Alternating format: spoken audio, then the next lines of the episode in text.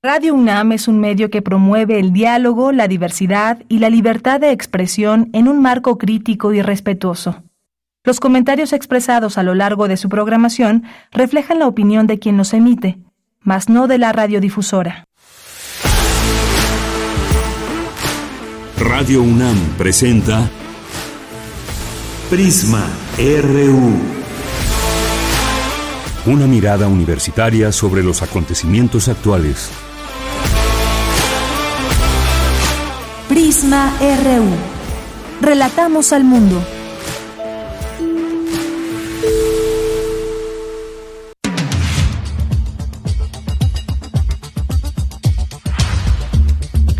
Tal? Muy buenas tardes. Muchas gracias por estar aquí ya presentes en el programa Prisma RU. Nos escuchan a través de 96.1 de FM, a través de nuestra página de internet www.radio.unam.mx y siempre un gran gusto que nos puedan escuchar, llegar hasta ustedes y que nos escriban, claro, en arroba Prisma RU nuestro Twitter y Prisma RU, así nos encuentran en nuestro Facebook.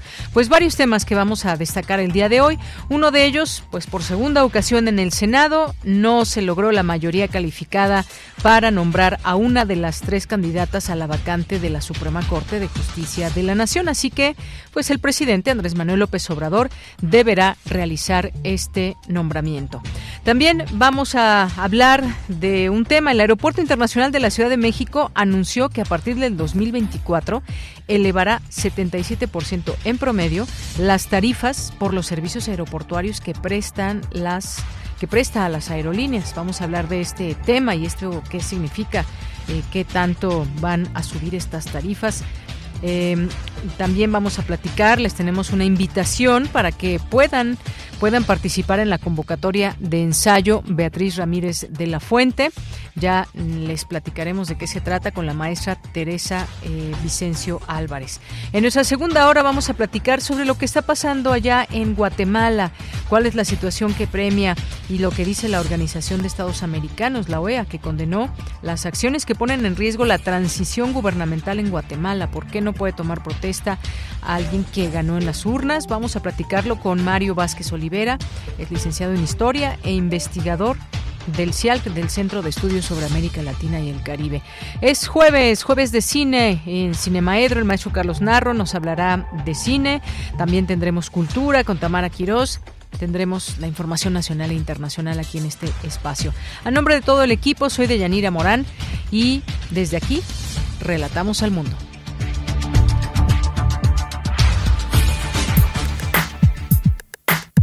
Relatamos al mundo. Relatamos al mundo.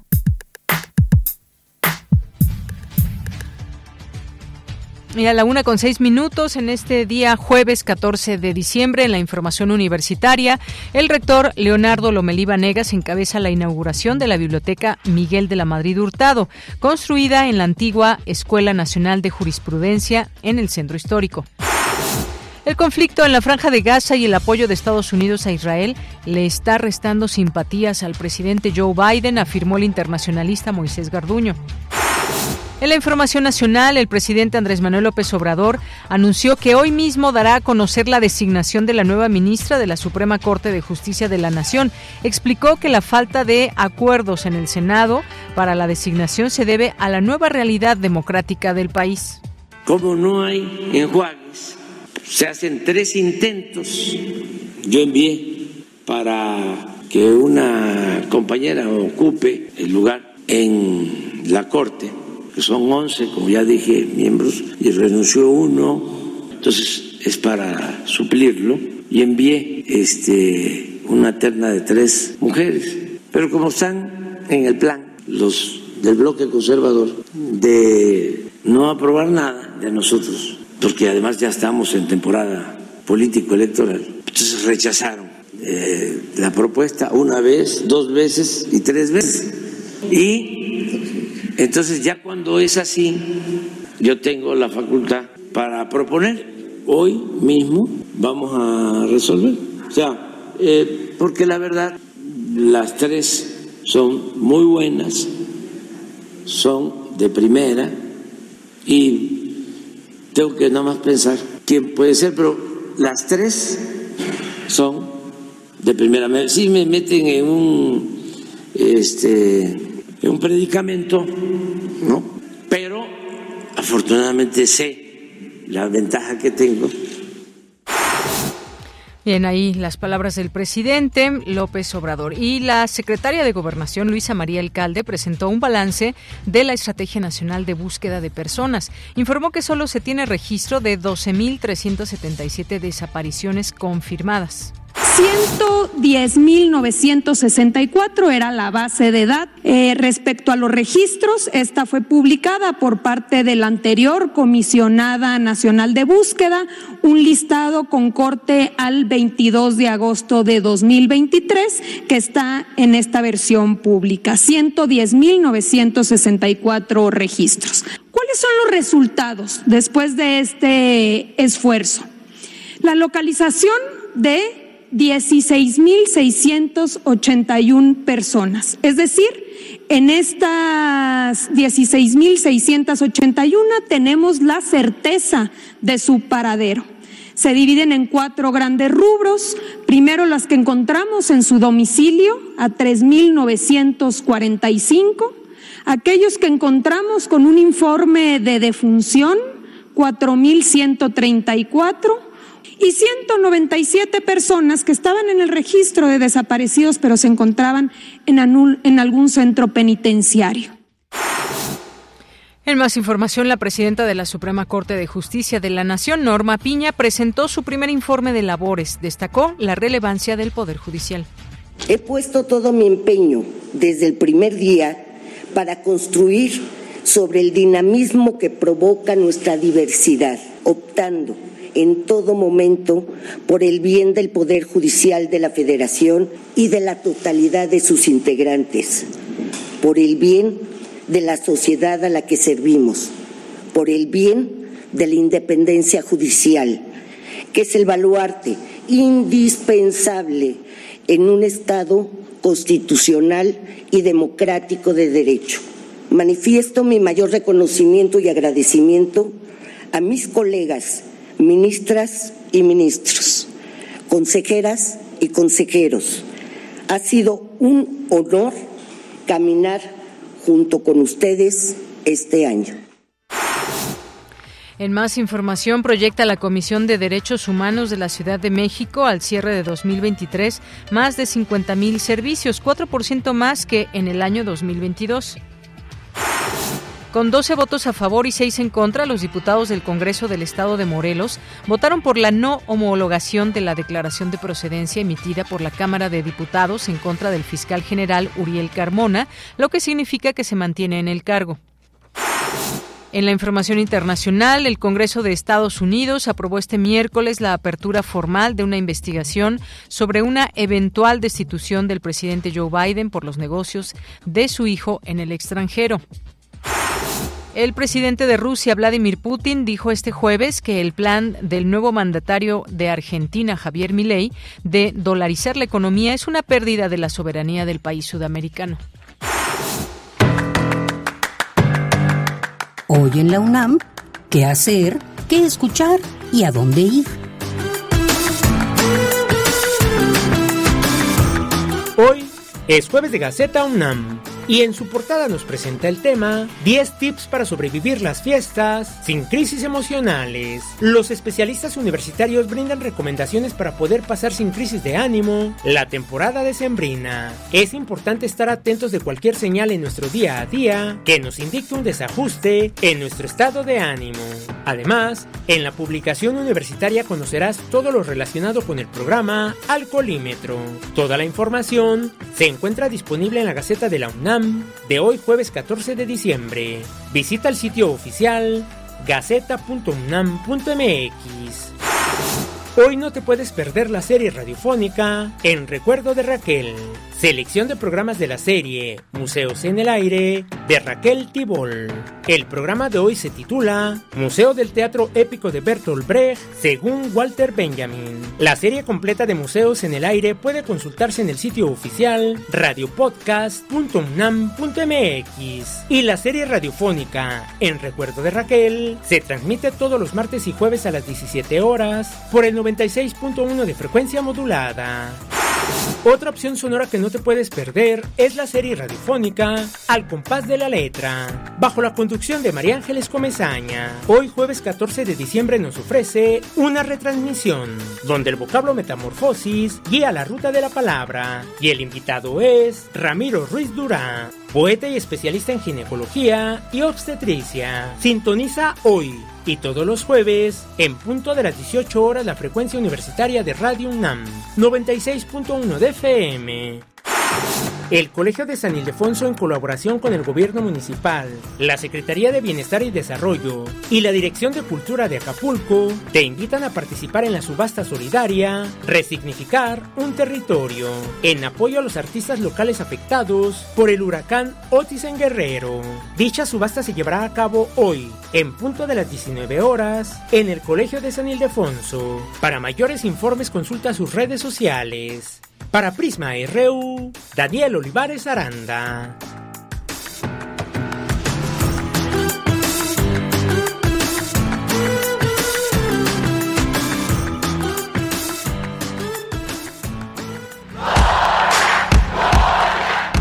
Campus RU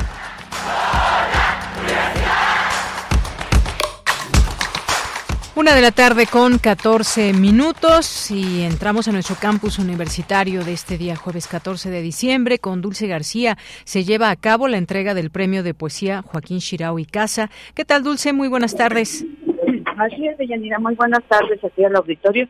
Deyanira, el Colegio de México llevó a cabo la entrega del premio de poesía Joaquín Shirao y Casa galardón que se entregó por primera vez en 2013 y estuvo detenido durante algún tiempo debido a la pandemia de COVID-19. Según señaló la doctora Silvia Giorgiuli, eh, presidenta del Colegio Nacional, la reactivación de este premio significa continuar con el apoyo a poetas. Escuchemos.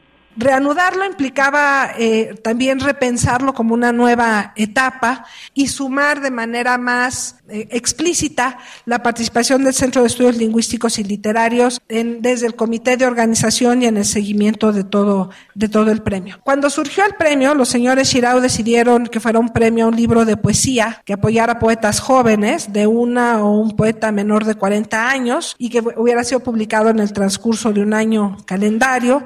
Después de una pausa de tres años, el premio de poesía regresa para seguir impulsando la creación literaria de poetas jóvenes residentes en México y que escriben en español. Deyanira, este premio fue otorgado a Aurelia Cortés Feirón por su libro Xicotepec, Años Roble, elegido de entre 70 libros de poesía que participaron. Se trató de una edición importante para la comunidad cultural. El jurado del premio de poesía Joaquín Chirau y Casa destacó que la obra de Aurelia Cortés Peirón eh, cuenta con el sentido más poderoso de la palabra. Al respecto habla el doctor Adolfo Castañón, poeta y filólogo, miembro del Colegio Nacional. Escuchamos. Es una construcción misteriosa. Traza un lugar concreto, una casona en un bosque situada en un lugar de ese nombre. El libro, que es también un concepto, se desarrolla como un plano ya lo vieron. ¿Y acaso debe ser recorrido siguiendo ese trazo? Tiene algo de arquitectura, tiene algo de plano gráfico y también de cinematógrafo. Y bueno, mira, los expertos indicaron que los 55 textos que conforman Chicotepec Años Roble funcionan como una especie de álbum fotográfico a través de la narración de varias historias que remiten a las infancias y adolescencias perdidas. Esta es la información. Gracias, Dulce. Muy buenas tardes. Gracias a ti. Buenas tardes. Bien, vamos con mi compañera Virginia Sánchez. Inaugura el rector Leonardo Lomelí Vanegas la Biblioteca Miguel de la Madrid Hurtado. ¿Qué tal, Vicky? Muy buenas tardes. Hola, Bella, ¿qué tal? Muy buenas tardes a ti y al auditorio de Pisma RU. Conformada por cerca de 13.000 ejemplares del acervo del expresidente de México, el rector Leonardo Lomelí Vanegas inauguró esta biblioteca, cuyo patrimonio señaló representa el espíritu y el legado patrimonio de un notable alumno académico y funcionario público. Escuchemos al rector. Estoy convencido de que esta nueva biblioteca no solo será un referente para la investigación académica, sino también un centro neurálgico para el aprendizaje y un punto de encuentro para estudiantes, investigadores y todos aquellos apasionados por el conocimiento en diversas áreas. Su existencia potencia el desarrollo de la comunidad universitaria, principalmente de los estudiosos del derecho, y expande nuestra influencia en el centro del país, un hecho primordial en un panorama en el cual, según datos oficiales, existen solamente poco más de 7.400 bibliotecas a nivel nacional, con una media de 17.450 habitantes por cada biblioteca. La biblioteca da cuenta de los variados intereses intelectuales del expresidente Miguel de la Madrid. Comprende valiosos textos de derecho constitucional, historia, economía, administración pública, geografía, literatura y arte, que configuran un verdadero tesoro para las generaciones presentes y futuras de estudiantes, académicos e investigadores, así como para la sociedad mexicana en su conjunto. En tanto, Enrique de la Madrid Cordero aseguró que el mejor lugar y destino para la biblioteca de su padre es la que fue su casa de estudios, donde estudió la carrera de Derecho y donde después fue docente de la materia de Derecho Constitucional. Por su parte, el director de la Facultad de Derecho, Raúl Bustamante, aseguró que los caminos de Miguel de la Madrid y la UNAM se encuentran entrelazados para siempre. Su formación y visión como estadista no puede entenderse sin considerarse también su faceta como estudioso del derecho su sólida formación académica y su condición como profesor universitario en su facultad, donde comenzó a impartir la cátedra de Derecho Constitucional y a escribir libros de texto extraordinarios a partir del año de 1959. Otro de sus vínculos innegables con su alma mater fue que su gabinete siempre estuvo conformado por universitarios de cepa, compañeros de banca, legados por su paso por la universidad, que lo acompañaron en toda su vida pública y que algunos de ellos nos acompañan afortunadamente esta mañana. Somos testigos del último de sus vínculos con la universidad, que será también de gran valía y de condición eterna. Me refiero a la incorporación de su biblioteca personal al resguardo de su Facultad de Derecho y de la Universidad Nacional para la formación de futuros juristas e investigadores bueno, pues esta biblioteca fue construida como parte de la renovación de la antigua Escuela Nacional de Jurisprudencia en el Centro Histórico. Es la información de ella. Bien, pues muchas gracias, Vicky. Buenas tardes. Buenas tardes. Y nos vamos ahora con Cindy Pérez Ramírez. Reporta la Comisión de Derechos Humanos de la Ciudad de México un incremento de servicios de defensa en alcaldías. ¿Qué tal, Cindy? Buenas tardes. Deyanira, es un gusto saludarte. Muy buenas tardes. Durante el informe de trabajo de este año, la Comisión de Derechos Humanos de la Ciudad de México presentó los avances que se han dado en esta gestión, los servicios brindados de 2018 a 2023, en promedio man de 104 por día. Se estima brindar arriba de 8.000 servicios tan solo de noviembre a diciembre de este año. Escuchemos a la presidenta de la Comisión, Nacheli Ramírez Hernández.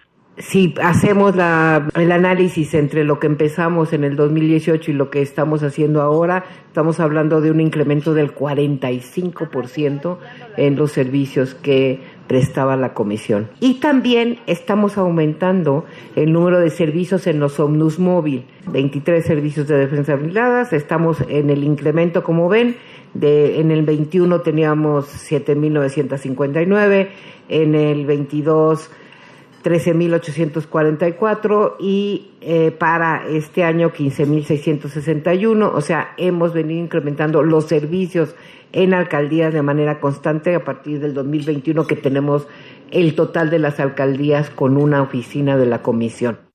La presidenta también se refirió al tema de las recomendaciones. De enero a noviembre de este año se proyecta llegar a 21 y dos generales.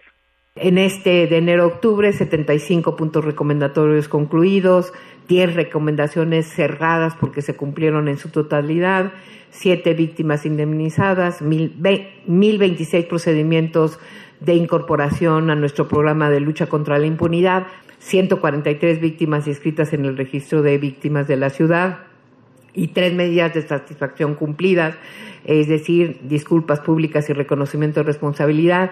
Tuvimos históricamente una primera disculpa pública en el sistema penitenciario. Estamos sobre los mecanismos de justicia restaurativa. De enero a octubre de 2023, 4.330 personas han logrado la garantía efectiva de sus derechos, de los cuales 4.236 fueron atendidas con los mecanismos de mediación, conciliación y solución de problemáticas específicas. Este es mi reporte. Cindy, muchas gracias y buenas tardes. Continuamos. Prisma RU. Relatamos al mundo. Porque tu opinión es importante, escríbenos al correo electrónico prisma.radiounam@gmail.com.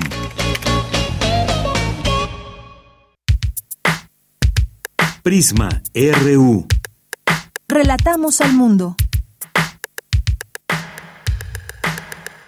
En este sitio, José Revueltas.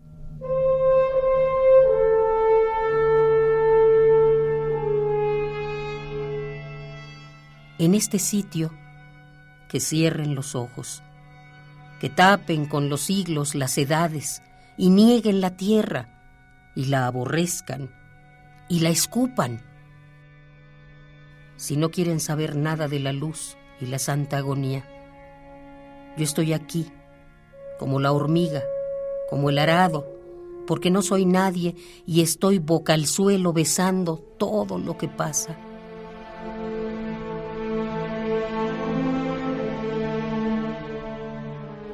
Si me invitan a morir lejos, digo que no, que mi sitio es el de la muerte aquí, donde todos los planetas lloran y los niños están con las plantas esperando que amanezcan sé que debe amanecer, y no en el cielo, sino entre las piedras y entre las manos de la gente, que debe amanecer antes de Cristo, después de Cristo, en esta era y en este verbo que nos sale destrozado y dando gritos.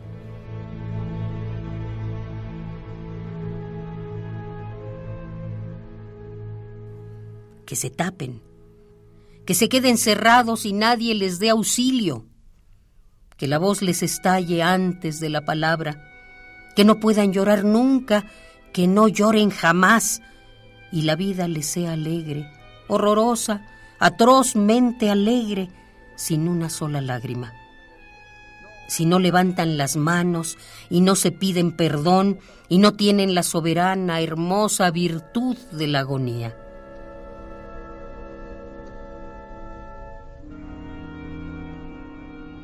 Yo estoy aquí, sentado. Yo estoy aquí, caminando. Yo estoy aquí. Nadie me quiere aquí. Yo lo sé. Nadie quiere que me vaya de aquí. Lo sé también. No quiero que nadie venga y nadie se retire. Estoy aquí.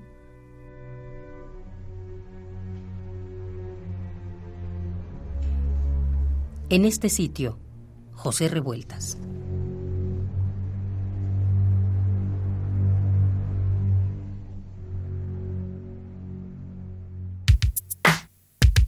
Prisma RU. Relatamos al mundo. Una de la tarde con 26 minutos y pues el Aeropuerto Internacional de la Ciudad de México eleva 77% tarifas de servicios aeroportuarios.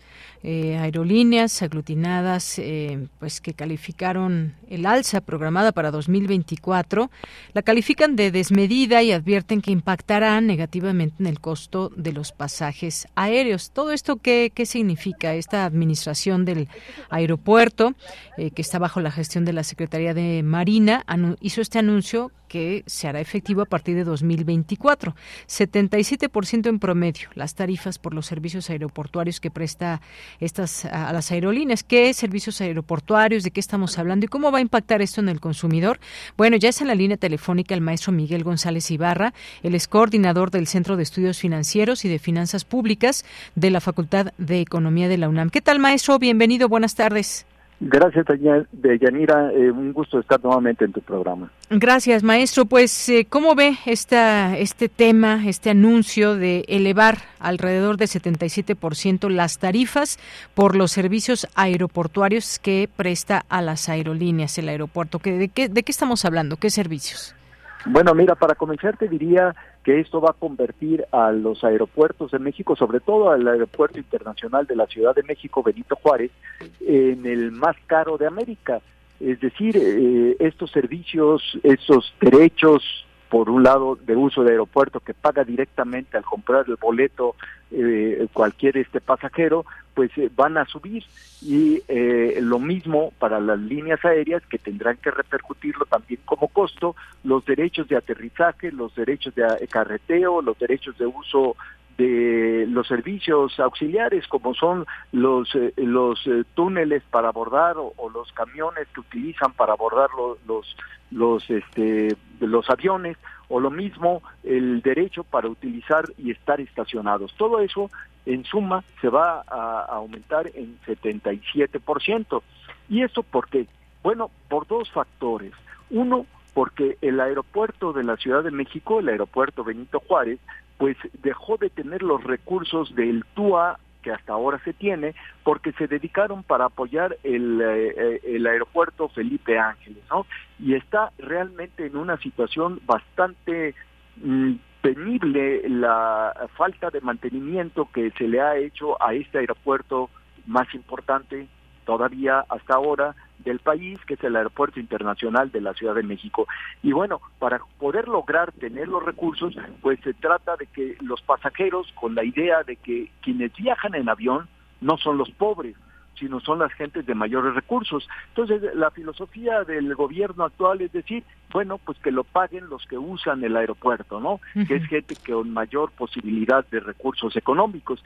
Pero por otro lado, hay que decir que este, el TUA anterior también se estuvo dedicando y parte de este a los eh, a, a, la, a pagar los bonos que se habían emitido que del aeropuerto que se canceló, que ese es un costo que no se quiere reconocer oficialmente, pero es un costo muy importante porque se fondeó y se iba a pagar con la operación del eh, nuevo aeropuerto que iba a estar en Texcoco y que pues en la medida que ya no hay aeropuerto, de todas maneras existe la obligación de pagar esos bonos que están en poder de extranjeros y ese es otro de los temas y de los costos de la cancelación del aeropuerto de Texcoco.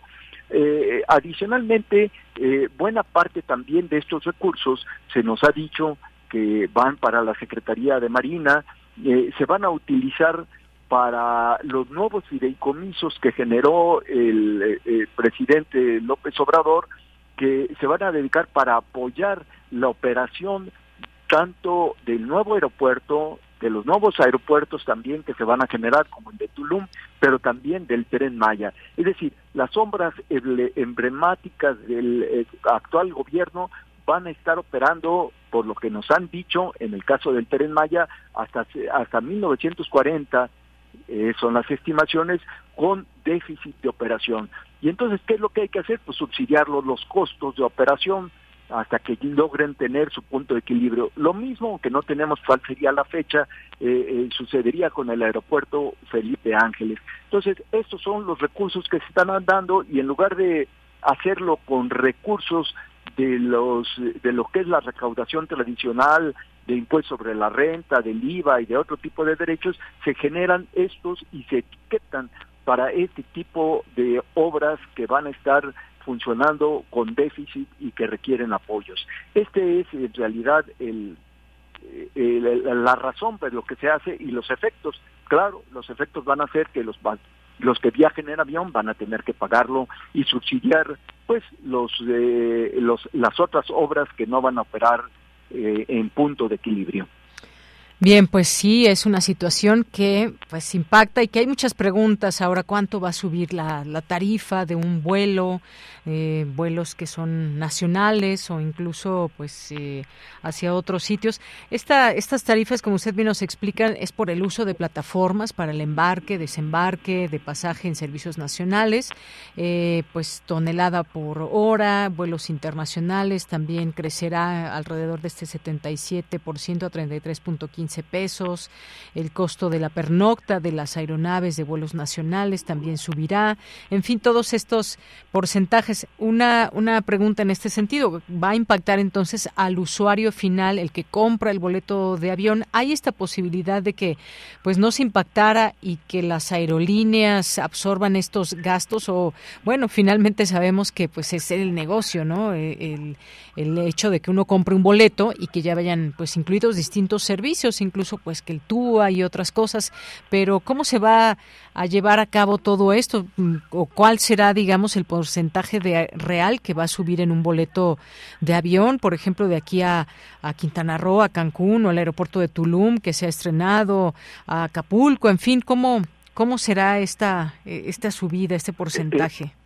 El impacto directo que va a sentir el, el, pasajero es el incremento del, del TUA, porque eso aparece incluso de, exactamente eh, especificado en el boleto que se acentúa. Los otros eh, este, aparecerán en el costo del transporte del transporte aéreo y ese costo del transporte aéreo, efectivamente, lo que se buscaría sería que las aerolíneas pudieran absorber una parte y no transmitirlo, debido a la competencia que hay, porque hay que reconocer que una de las cosas que van a hacer es que estos costos no se van a generar en el aeropuerto eh, Felipe Ángeles, con la idea de que pues las aerolíneas para ser más baratas eh, eh, muden sus eh, sus operaciones al aeropuerto Felipe Ángeles, ¿no? Es una reconformación en realidad que se está planteando de lo que sería la operación aeroportuaria en el Valle de México y en algunos otros lados con menor impacto, ¿no? Entonces no sabemos todavía todo el costo porque dependerá de qué es lo que puedan hacer las aerolíneas para absorber, dependerá de cuáles sean las operaciones que muden al aeropuerto Felipe Ángeles y bueno, también dependerá de eh, que los eh, pasajeros estén dispuestos a pagar un poco más por utilizar un aeropuerto más cercano como es el de la Ciudad de México. Efectivamente. Bueno, hay otros datos que aquí se arrojan del Aeropuerto Internacional de la Ciudad de México. Su tarifa por aterrizaje para vuelos internacionales, la más cara en términos relativos es en 13.75%, por debajo del promedio cobrado por los grupos aeroportuarios privados, mientras que la más barata es la del uso de plataformas de vuelos nacionales, al ser 71.88% más baja respecto del promedio que cobran los privados en sus aeropuertos concesionados, que sí sigue estando por debajo de un tema eh, privado, pero que pues sin duda esto va a impactar en los costos de los aviones y que y luego de esto eh, pues cómo se afecta también, digamos, o cómo se prevé puede afectar, no sé, el turismo, este transporte de las personas que utilizan el, el avión. Sí, efectivamente, pero a lo que está señalando de Yanira hay que agregar que los grupos privados por el uso o por tener la concesión se les incrementó también lo que tienen que pagar del 3.5 al 5% de sus ingresos es lo que tienen que pagarle al gobierno y que en realidad va a ir también a estos nuevos fideicomisos. Es decir, aunque tienen tarifas menores, en realidad los aeropuertos tienen que pagar, los grupos aeroportuarios privados tienen que pagar una cantidad mayor por el derecho, por la concesión que tienen de utilizar los aeropuertos. Entonces, eh, al final de cuentas, esto sí pegaría directamente a las utilidades de los grupos aeroportuarios privados, pero eh, constituye también un incremento eh, de la recaudación que se tendría y que iría a pagar a los fideicomisos estos nuevos que acaba de crear para la Secretaría de Marina y en menor medida para la Secretaría de la Defensa Nacional. Pero hay que agregar otro tema, este, también que no ha salido a la luz, se está aumentando el precio de la renta, podríamos decir, de los locales que existen y que venden productos en los aeropuertos, es decir, tanto los duty free para los, vuelos internacionales como este, las otras tiendas que existen en los buenos en los vuelos nacionales. Es decir, se va a tener una recaudación mucho mayor para poder estar financiando estas obras eh, que van a ser apoyadas con los nuevos fideicomisos. Muy bien. Ah, otra cosa eh, también en este sentido eh, maestro, porque el Aeropuerto Internacional de la Ciudad de México argumenta que las tarifas de servicios aeroportuarios no han sido ajustadas desde hace varios años. Sin embargo, su alta rentabilidad no justifica más incrementos, menos aún con porcentajes. Son opiniones que se van eh, dando en este sentido. Varios años de que no han sido ajustadas estas tarifas. Sin embargo, pues eh, se justifican o no estos incrementos a estas tarifas. Bueno, en realidad este, el servicio que se presta, si nosotros lo vemos con la eh, con el tipo de servicio que se presta, la calidad que se tiene, podríamos decir que no se justifica, porque realmente el aeropuerto, eh, sobre todo el internacional de la Ciudad de México, da, eh, debido a la falta de mantenimiento, pues está en malas condiciones. Es decir, estamos pagando un precio de un aeropuerto que podría decirse de primera, pero con unas instalaciones de segunda, ¿no? Entonces eso lo que nos lleva a decir es que es muy caro, ¿no?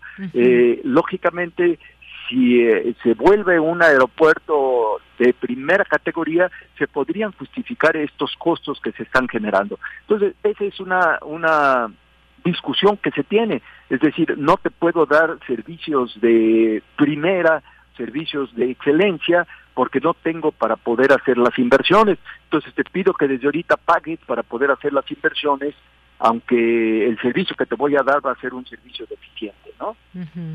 Bueno, pues vamos a ver qué pasa en todo esto. A final de cuentas, cómo serán estos impactos, cuánto va a subir. La gente lo tiene muy presente, quien viaja eh, pues más constantemente en un avión y a distintos destinos, cómo va a impactar esta tarifa.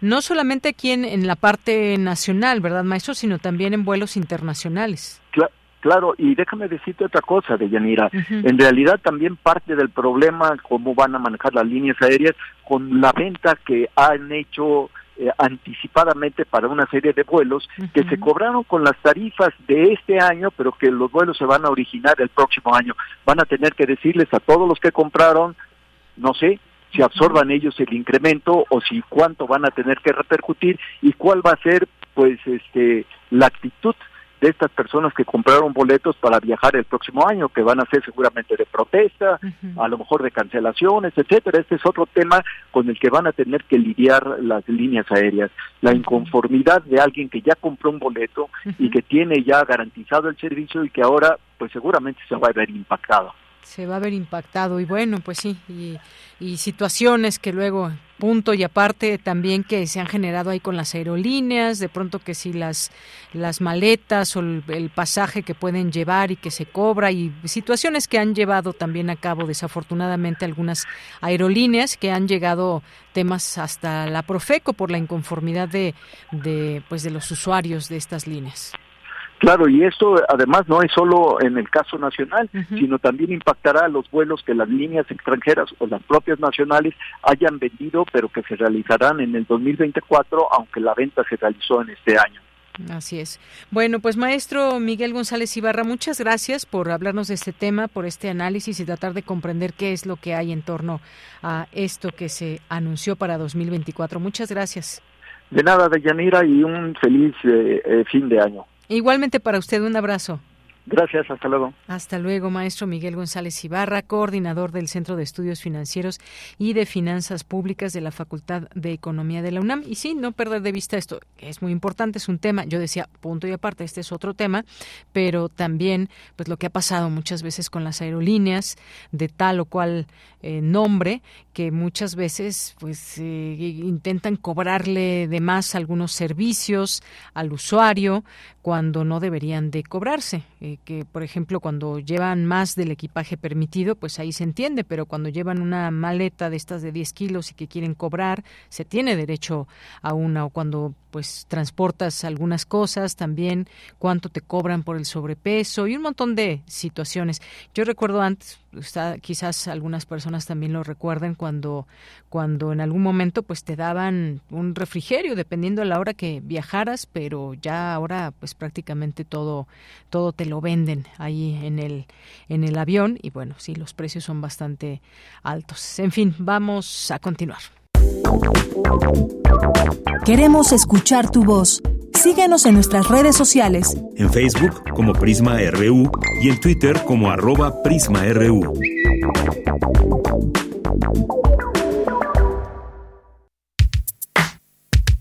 Prisma RU. Relatamos al mundo.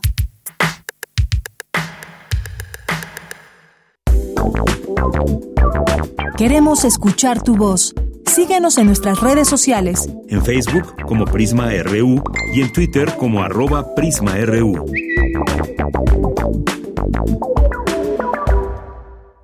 Bien, pues en un momentito más vamos a enlazarnos para hablar de la convocatoria de ensayo Beatriz Ramírez de la Fuente.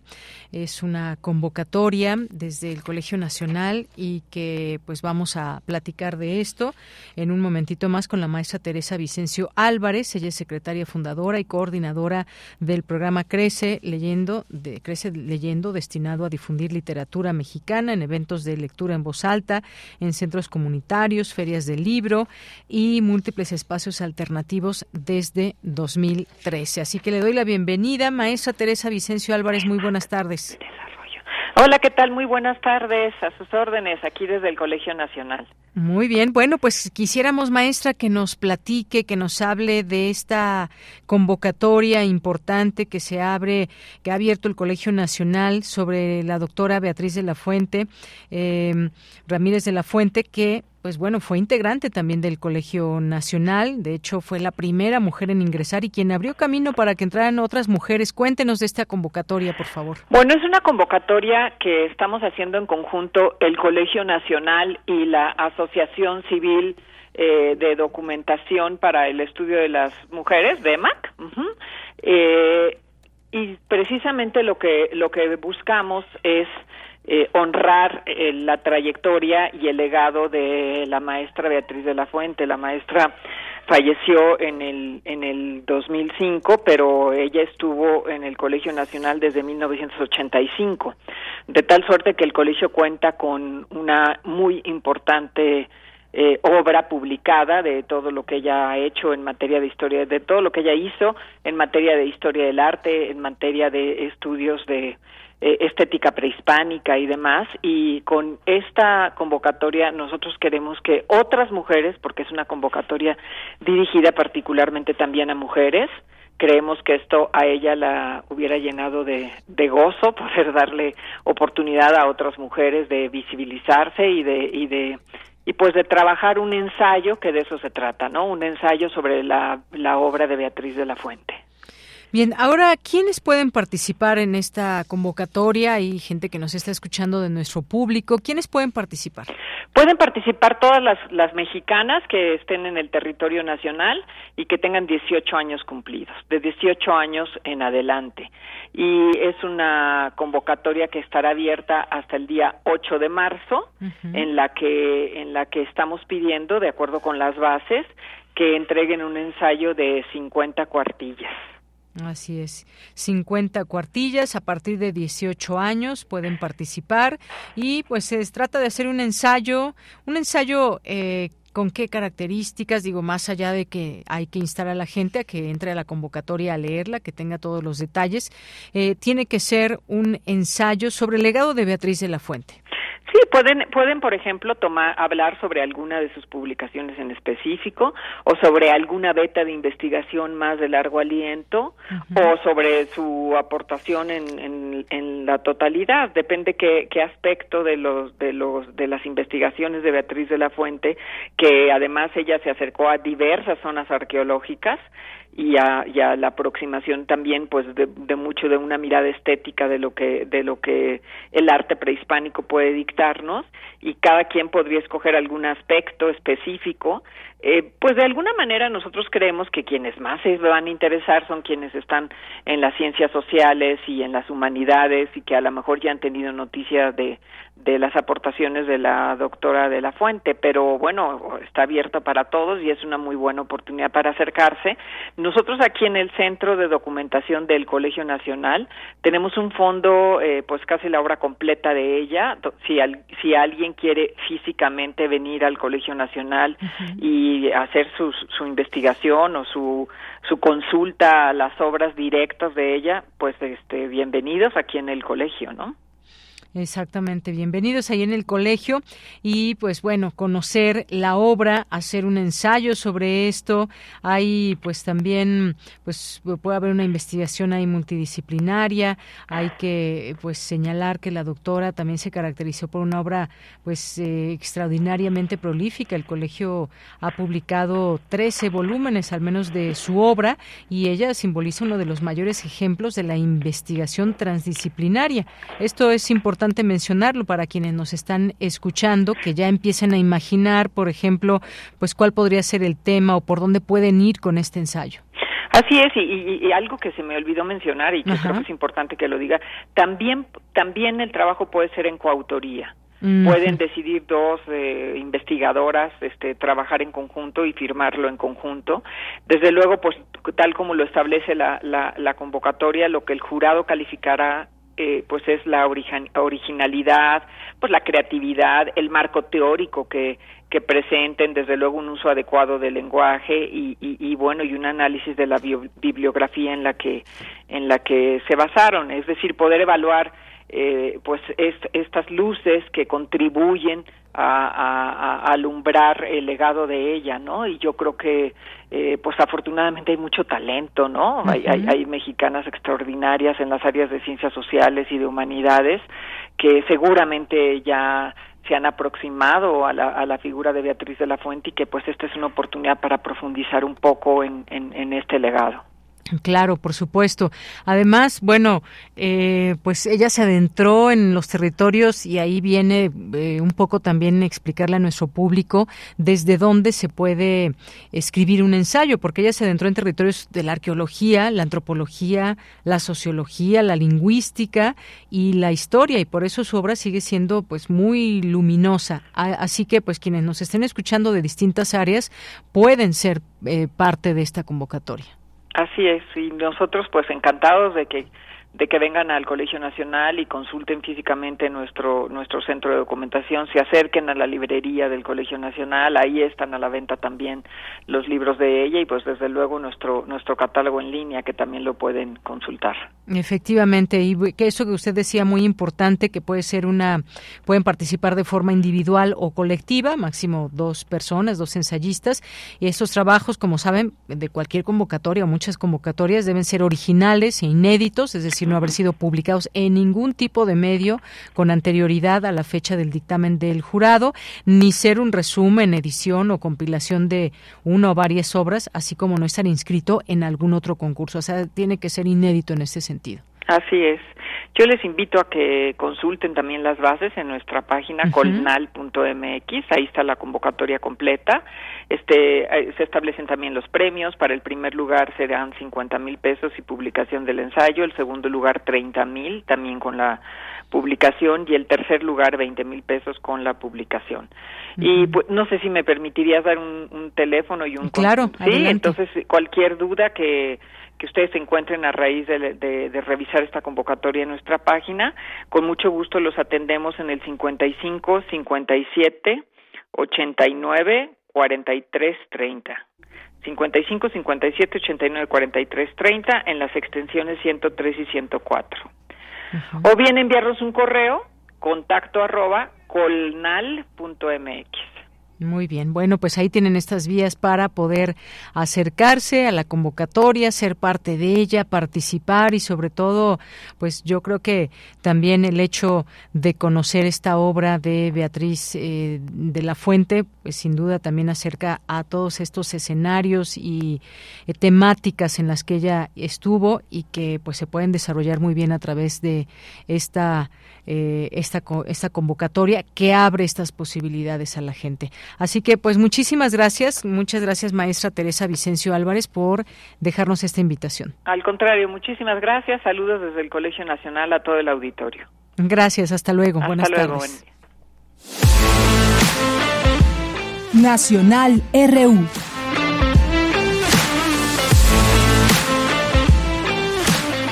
Bien, pues ayer justamente en este horario del informativo le dábamos a conocer que se cayó ese acuerdo en el Senado para poder elegir a una persona que ocupe un lugar en la Suprema Corte de Justicia de la Nación y pues como parte de sus facultades el presidente Andrés Manuel López Obrador pues anunció que hoy nombrará a la nueva ministra de la Suprema Corte.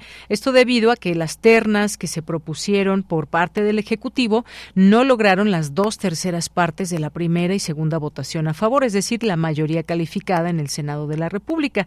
En la última propuesta estaban eh, como propuestas, estaban como candidatas, pues, Heréndira Cruz Villegas Fuentes, Lenia Batres Guadarrama y Berta María Alcalde Luján, mujeres que pues han eh, reunido requisitos em, que se solicitan para ocupar el puesto como ministra del máximo Tribunal Constitucional de México, eh, a decir del presidente, y que, pues bueno, a final de cuentas han tenido también pues estas distintas críticas desde la oposición, quiénes son estos personajes, cuáles son sus perfiles. Ellas a su favor han dicho más allá de estar a favor o no de un gobierno, pues se tiene la eh, garantía de su preparación, de ver por la justicia en este país y bueno, pues ahí también esta parte política que siempre normalmente enmarca o pueden marcar estos nombramientos. Así que hoy mismo se va a, resolver esto, esto como decimos eh, tiene esta posibilidad el presidente y dijo que basará su decisión en la persona que sea honesta, íntegra, con convicciones y que quiera realmente contribuir a que haya justicia en el país y dijo que de las dos votaciones realizadas en el Senado y los resultados demuestran que se están dando estas cosas que antes no sucedían, que se está en un terreno de lo inédito porque hay libertades y hay democracia. Eso es lo que ha considerado el presidente en este sentido y que esto es muy ilustrativo del momento que se vive, de los cambios que se están dando desde su punto de vista. Esto es lo que sucede. Así que hoy mismo se anunciará quién será la nueva ministra de la Corte, ya lo estaremos comentando en este espacio y como decíamos luego que no se pudo concretar esta designación, acuerdos que se tenían, se cumplen, no se cumplen y bueno, pues vamos a ver qué pasa en este en este sentido. Y en otros temas, en algunos otros temas nacionales, Adrián Rubalcaba, que pues es del PRI, que ha sido alcalde ahí en Coajimalpa dos ocasiones, eh, y bueno, pues renuncia al PRI, y se va a apoyar a Claudia Sheinbaum. Indicó que junto con él se van 30 consejeros del tricolor que equivalen a la renuncia de 10.000 militantes del tricolor. Bueno, pues hay esas cuentas que hacen y votos que pues se sumarán a este proyecto de Claudia Sheinbaum de la Cuarta Transformación, algo que ya se veía venir eh, de este personaje alcalde de Coajimalpa. hay que recordar que quería ser primero pues precandidato y posteriormente lograr la candidatura para gobernar la Ciudad de México. Hubo desde su punto de vista también imposiciones, Santiago Tabuada y demás, y a final de cuentas algo que pues ya se de alguna manera se veía venir, pues renuncia al PRI para apoyar a Claudia Sheinbaum. Así que, pues bueno, también estos movimientos que se van dando dentro de los partidos, dijo que el PRI eh, ante el fallo del Tribunal Electoral de darle una respuesta, decidió desecharlo, por lo que ya no peleará más y renunció al Frente Amplio PAN, PRI, PRD, ya que la democracia no ha cambiado, dijo. Aseguró que pese a ofertas de cargos públicos, él no puede apoyar una campaña presidida por la corrupción. Bueno, pues se sale, critica ahora a este Frente Amplio, conformado por el PRI, PAN y PRD. Así que, pues ahí se va Adrián Rubalcaba del PRI. Y bueno, en otras, en otros temas también, eh, presidenta del Senado prevé tomar protesta este jueves a nueva ministra de la Corte, si es como todo eh, se ha dicho que el presidente hoy nombrará a alguien, pues se nombraría de, también ahí en el en el Senado se tomaría más bien la protesta de acuerdo con la orden del día de la última sesión de este periodo se contempla la presencia de quien sustituirá a Arturo Saldívar en el máximo tribunal del país para que rinda la protesta de ley. Así que también esto sucederá hoy en el Senado y pues hay algunas algunas cosas que van surgiendo. Y bueno, otra otra noticia que no es precisamente no es precisamente nacional, pero es internacional, tiene que ver con esto y pues eh, en aprietos estará o no Joe Biden. Estados Unidos sanciona, eh, bueno, ha dado seguimiento también a todo esto que está pasando con el hijo de Joe Biden, que pues cometió situaciones en el pasado y que ahora pues él mismo lo ha dicho, intentan, intentan eh, dañar a su padre que es el presidente de los Estados Unidos, quien ha tenido varios cargos y que ha visto pues por Estados Unidos. En otro tema también de Estados Unidos sanciona a un grupo satélite del cártel de Sinaloa por tráfico de drogas y migrantes. Esta organización mexicana en malas mañas trafica con drogas como el fentanilo y la metanfetamina, amenazando así la seguridad nacional de Estados Unidos y México. Bueno, pues hay algunas notas también importantes de comentar en este sentido. Bien, pues vamos a vamos a hacer un Vamos a hacer un corte, no sin antes escuchar este poema en voz de Margarita Castillo. El amor imposible. Otto René Castillo.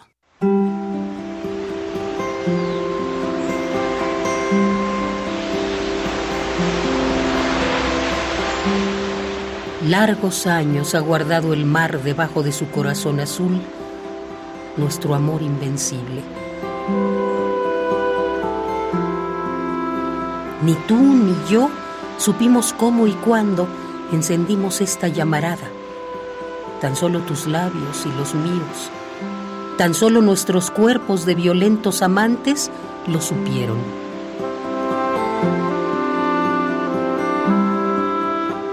Fuego y tormenta nos unieron.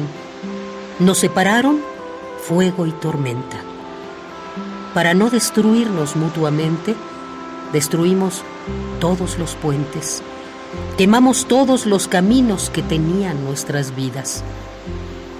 Lentamente fuimos acercándonos uno al otro para apagar todo recuerdo, para cerrar todo camino, para impedir todo retorno a lo que aún ardía de otros tiempos en nosotros.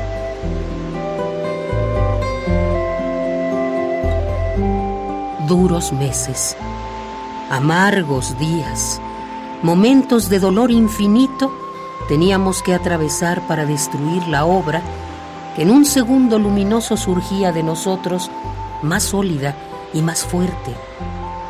Y sin embargo, debimos separarnos.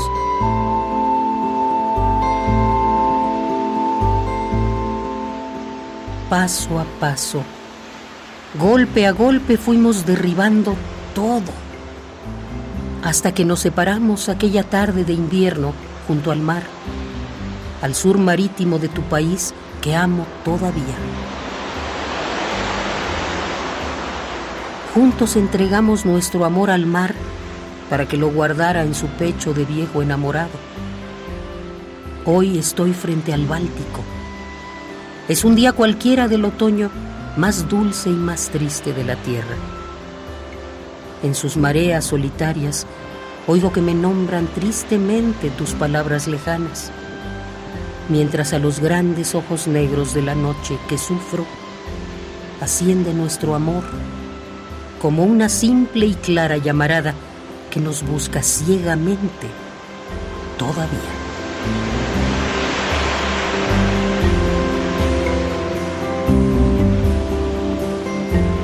El amor imposible, Otto René Castillo.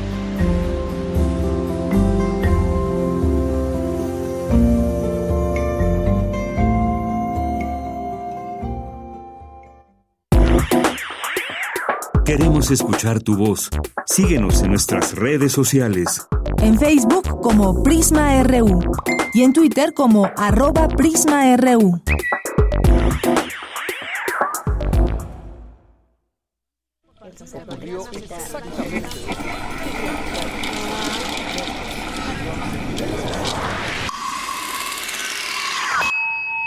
X-E-U-M.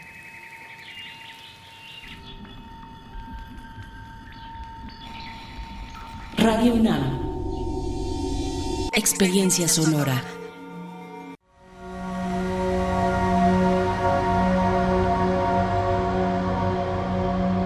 Somos lo que hacemos, pero siempre hacemos conforme a lo que pensamos. Conciencia. Exploremos la relevancia social de la psicología.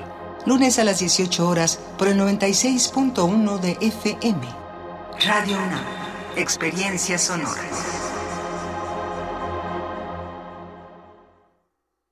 Las mexicanas y los mexicanos somos observadores, cuidamos todo lo que hacemos. Por eso nos pintamos solos para vigilar las elecciones. Cuando tú participas observando las elecciones, ayudas a dar certeza y tranquilidad a tu familia, colonia o comunidad. Infórmate en observadores.ine.mx. Conoce las modalidades y regístrate. Tienes hasta el 7 de mayo. En estas elecciones, con mi INE, participo. INE. Si te interesa proveer de bienes o servicios a partidos políticos, coaliciones, precandidaturas, candidaturas, aspirantes y candidaturas independientes, debes inscribirte y estar activo en el Registro Nacional de Proveedores. Es rápido y fácil. Date de alta en rnp.ine.mx. Si ya te inscribiste, mantén actualizada la información de los bienes o servicios que ofreces. Recuerda, si no estás en el RNP, no podrás ofrecer tus bienes o servicios. INE.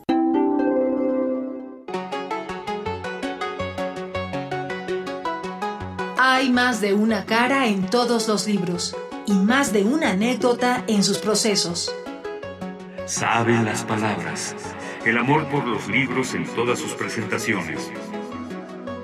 Lunes a las 18.30 horas, retransmisión sábados a las 17 horas por el 96.1 de FM. Radio UNAM, experiencia sonora.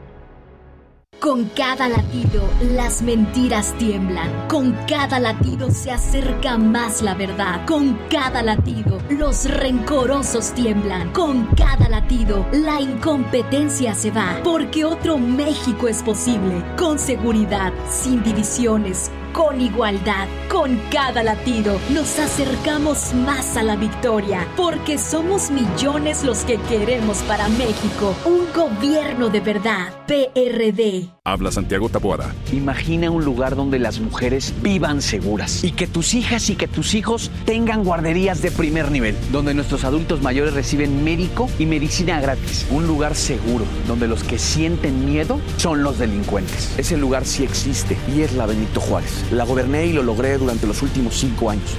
Y ahora quiero hacer lo mismo en toda la Ciudad de México. Santiago Taboada, precandidato a jefe de gobierno. El cambio que queremos. Mensaje dirigido a militantes del PAN.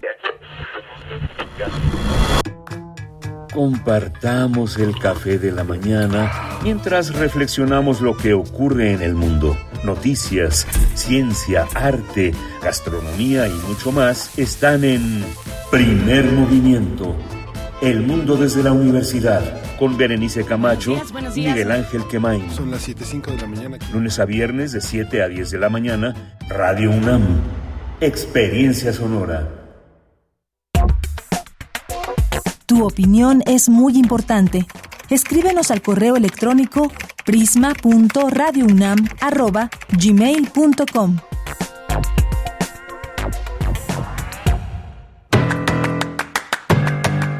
Mañana en la UNAM, ¿qué hacer? ¿Qué escuchar? ¿Y a dónde ir?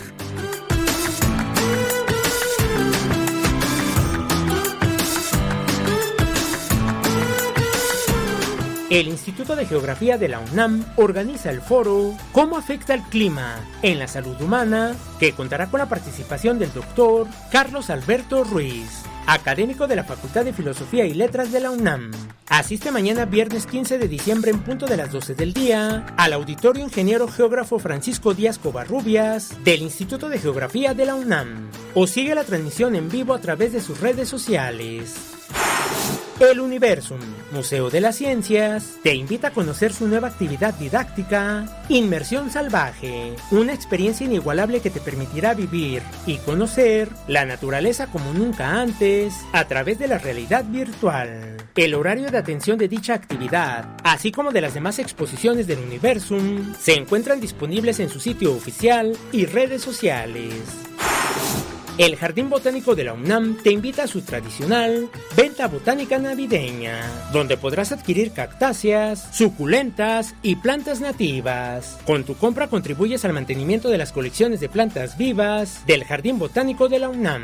Recuerda, la venta botánica navideña se lleva a cabo del 11 al 15 de diciembre, de 9 a 15 horas. Para mayores informes, consulta las redes sociales del Jardín Botánico de la UNAM.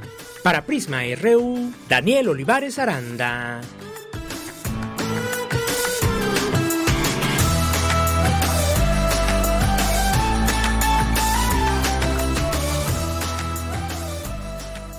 Bueno, aquí estamos corriendo. Pues muchas gracias por seguir sintonizando Prisma RU aquí en el 96.1 de FM. Y es momento de mandarles saludos a las personas que nos escriben. Y en lo que voy platicando que nos escriben, voy tranquilizando mi, mi respiración. Es que estaba yo corre y corre aquí entre los pasillos de, de Radio UNAM. Y bueno, pues ya estamos por aquí. Gabani, muchos saludos le mandamos. Jorge Fra nos dice, urge que avance la democracia en Centroamérica para evitar que tanto hermanos centroamericanos tengan que emigrar al mal sueño americano, donde sufren de todo, desde dejar a su familia, surcar por un viaje, a veces cruel, y el rechazo en la llegada a los Estados Unidos. Gracias, Jorge, por el comentario. Javier Flores también por aquí. Jorge nos dice que Bueno, dice que no, no le gusta el nombre de la biblioteca que le ponen a la UNAM. Eh, y bueno, nos da por aquí sus razones. Gracias, gracias por participar y hacernos estos comentarios. Lorenzo Sánchez nos dice, sin lugar a la, duda, mi educación principal se ha basado en la lectura y en escuchar a las mujeres. Gracias, un abrazo. Esto por la convocatoria que estábamos platicando, una convocatoria en la que pueden participar. Eh, de ensayo, Beatriz Ramírez de la Fuente. Ya platicábamos ampliamente sobre eso y a eso se refiere Lorenzo Sánchez. Muchas gracias. Javier Flores, también muchos saludos. Saludos a, bueno, Javier nos dice una, una felicitación de esta excelente obra y un fragmento de la misma casa. Aquí soy huésped, proyecto Poca Sombra como orquídea, me cuelgo del ramaje de otras familias, me uno a la tribu que se improvisa una semana, un mismo techo. Aurelia Cortés Peiro. Muchas gracias, gracias Gracias, Javier Flores. Gracias también aquí a eh, Gabani, ya lo mencionábamos también. Muchas, muchas gracias. Eh, nos dice Javier, buenas y frías tardes a todo el equipo del mejor programa radiofónico, ya escuchándolos como siempre. Gracias, Javier. David Castillo, buenas tardes al gran equipo de Prisma RU. Gracias, David. Un saludo para ti. Isaac Neri, Rosario Durán, hola, buen día. Y bueno, aquí un reno ya con los, con, eh, con toda su cornamenta llena de nieve me parece. Rosario, muchas gracias.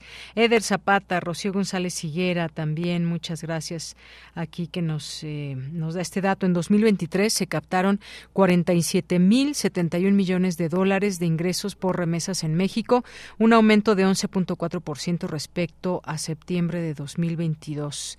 Es parte de lo que nos dice estos datos. Gracias, Carmen Valencia. Buenas tardes. Ya me Leí el libro, gracias, y es una... Eh, el libro este, ¿se acuerdan del derecho al baño? Bueno, pues ese es el que ya leyó Carmen Valencia, dice letra muy legible, eh, sí es de una, de una sentada, los cuadros e imágenes muy útiles, necesita una repasada, tiene mucha información importante.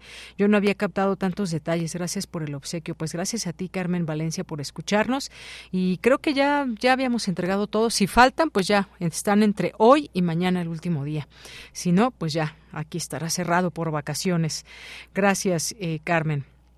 Maribel Ruiz Martínez, Jorge González, Adrián Escamilla, muchas gracias también, Antonio Ortiz, Aaron Caballero, Mike, Moisés, muchas gracias, que también Moisés ya se llevó su regalo, porque se acuerdan cuando pusimos música y les dijimos, adivinen de quién es esta voz, bueno, pues fue uno, el primero que adivinó que fue, era la voz de Margarita Castillo, muchas gracias. Yadira Sierra, Dani Fernanda, también muchas gracias, les seguimos leyendo a todas las personas que lleguen a este, a través de nuestras redes sociales, a este Twitter, arroba PrismaRU, y en Facebook, Prisma RU. Edgar Bennett, saludos de Yanira. Saludos para ti, Edgar Bennett. Gracias. Excelente tarde para todo el equipo, nos dice Carlos Ríos, el Sarco también. Eh, bueno, sí, aquí esperamos al maestro Narro. Eh, muchas gracias. Le mandamos un saludo también a Jorge Morán Guzmán, que se dio tiempo de hacernos una, una visita. Y bueno, siempre nos da gusto que nos, que nos, eh, que nos visiten, que estén por aquí siempre también dispuestos a conocernos y que nosotros les podamos conocer. Es por eso que no ha escrito, pero nos siempre nos deja aquí muchos saludos. Así que, pues muchas gracias Jorge Morán Guzmán por su visita.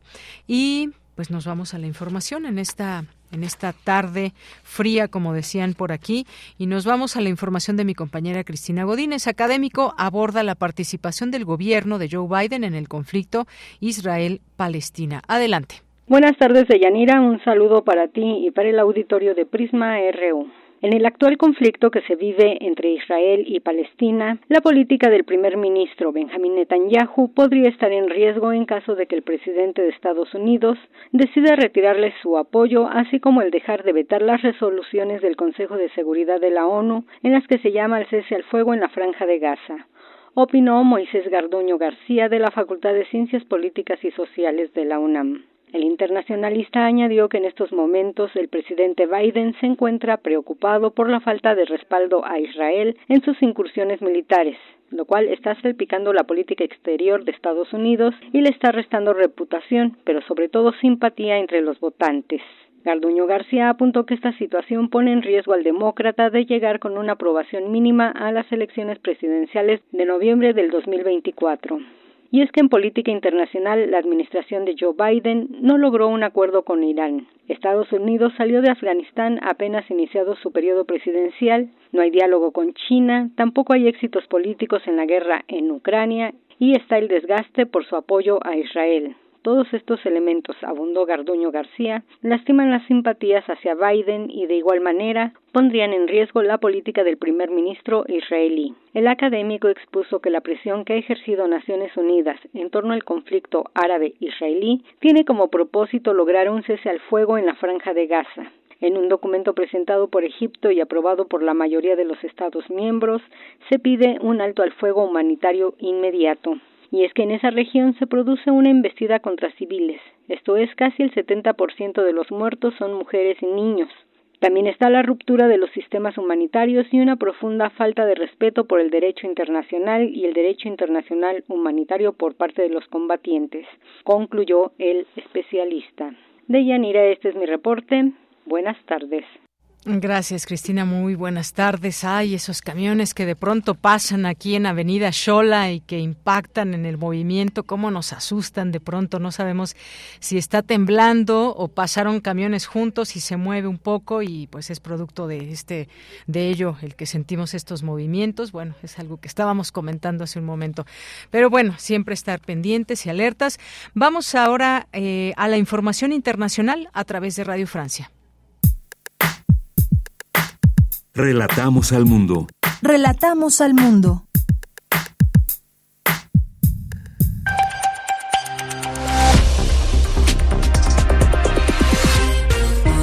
Comienza el flash informativo de Radio Francia Internacional con Idris Abid en los controles. Jueves 14 de diciembre. Estas son las noticias del mundo en tres minutos. Andreina Flores. La Unión Europea celebra una cumbre de los 27 países miembros para discutir la adhesión de nuevos países, especialmente de Ucrania, y la aprobación de un nuevo paquete de ayuda financiera también para Kiev, que refuerce su posición militar en la guerra contra Rusia. Sin embargo, la fuerte oposición de Hungría podría bloquear las negociaciones. En Moscú se desarrolló hoy la maratónica conferencia de prensa anual del presidente Vladimir Putin, cuyas declaraciones se concentraron en la guerra en Ucrania. Putin informó que el ejército ruso tiene a 617 mil soldados desplegados en Ucrania y que solo ve dos opciones para resolver el conflicto, el diálogo o la fuerza.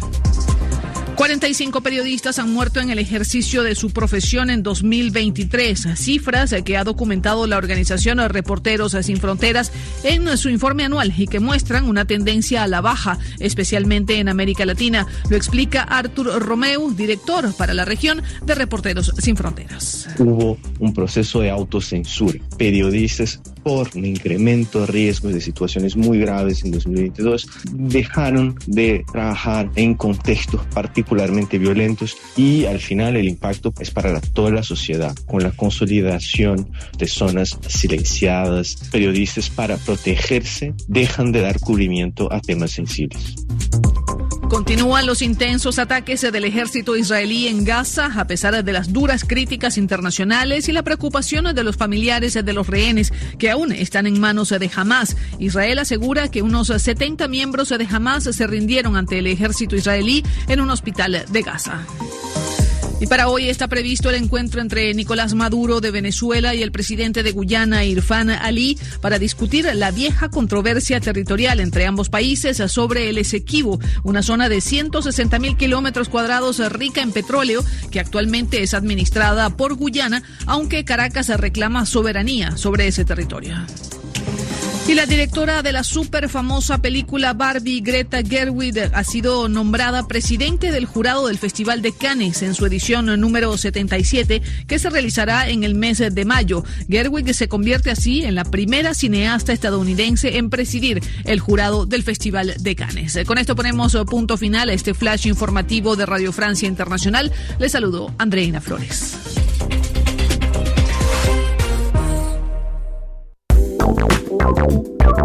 Queremos escuchar tu voz. Síguenos en nuestras redes sociales. En Facebook como Prisma RU y en Twitter como arroba PrismaRU.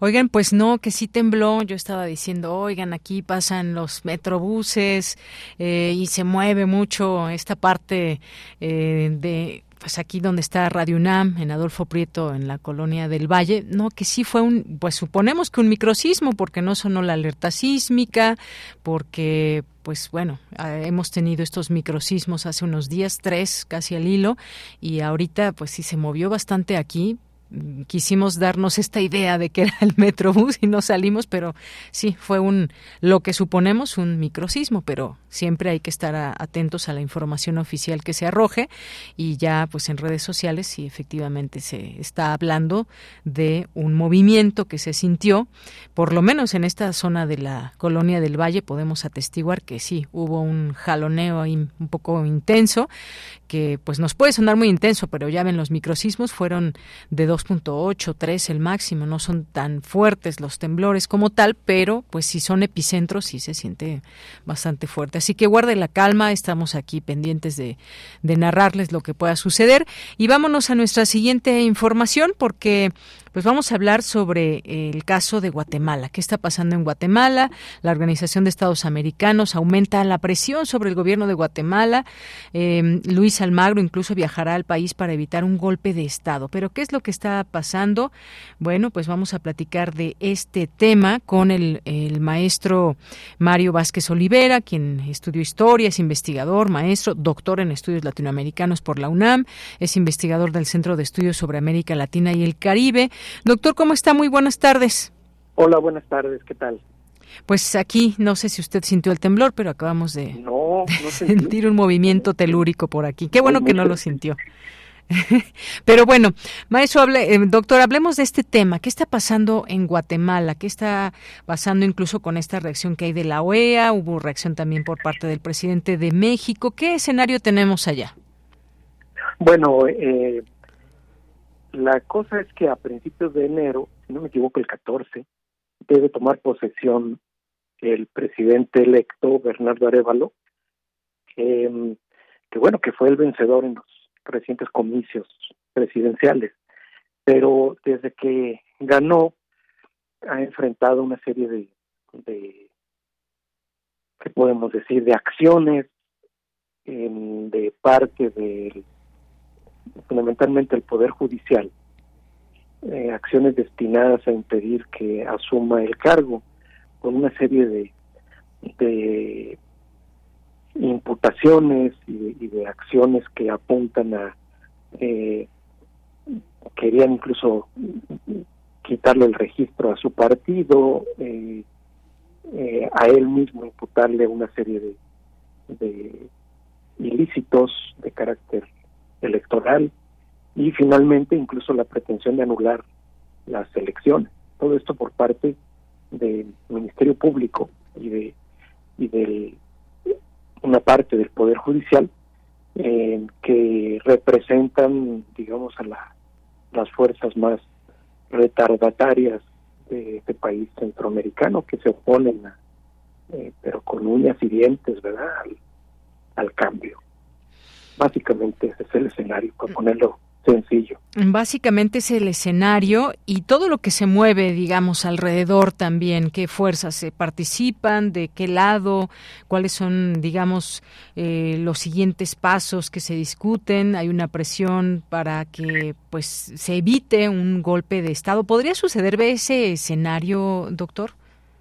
Bueno, el, golpe sí, es decir, lo que han intentado hacer es, es un golpe obviamente este digamos utilizar todos los recursos que han encontrado a su alcance para para en este caso impedir la llegada de Arevalo a la presidencia que significaría pues una especie de, golpe eh, de estado en este caso eh, digamos anulando el, la, el resultado electoral.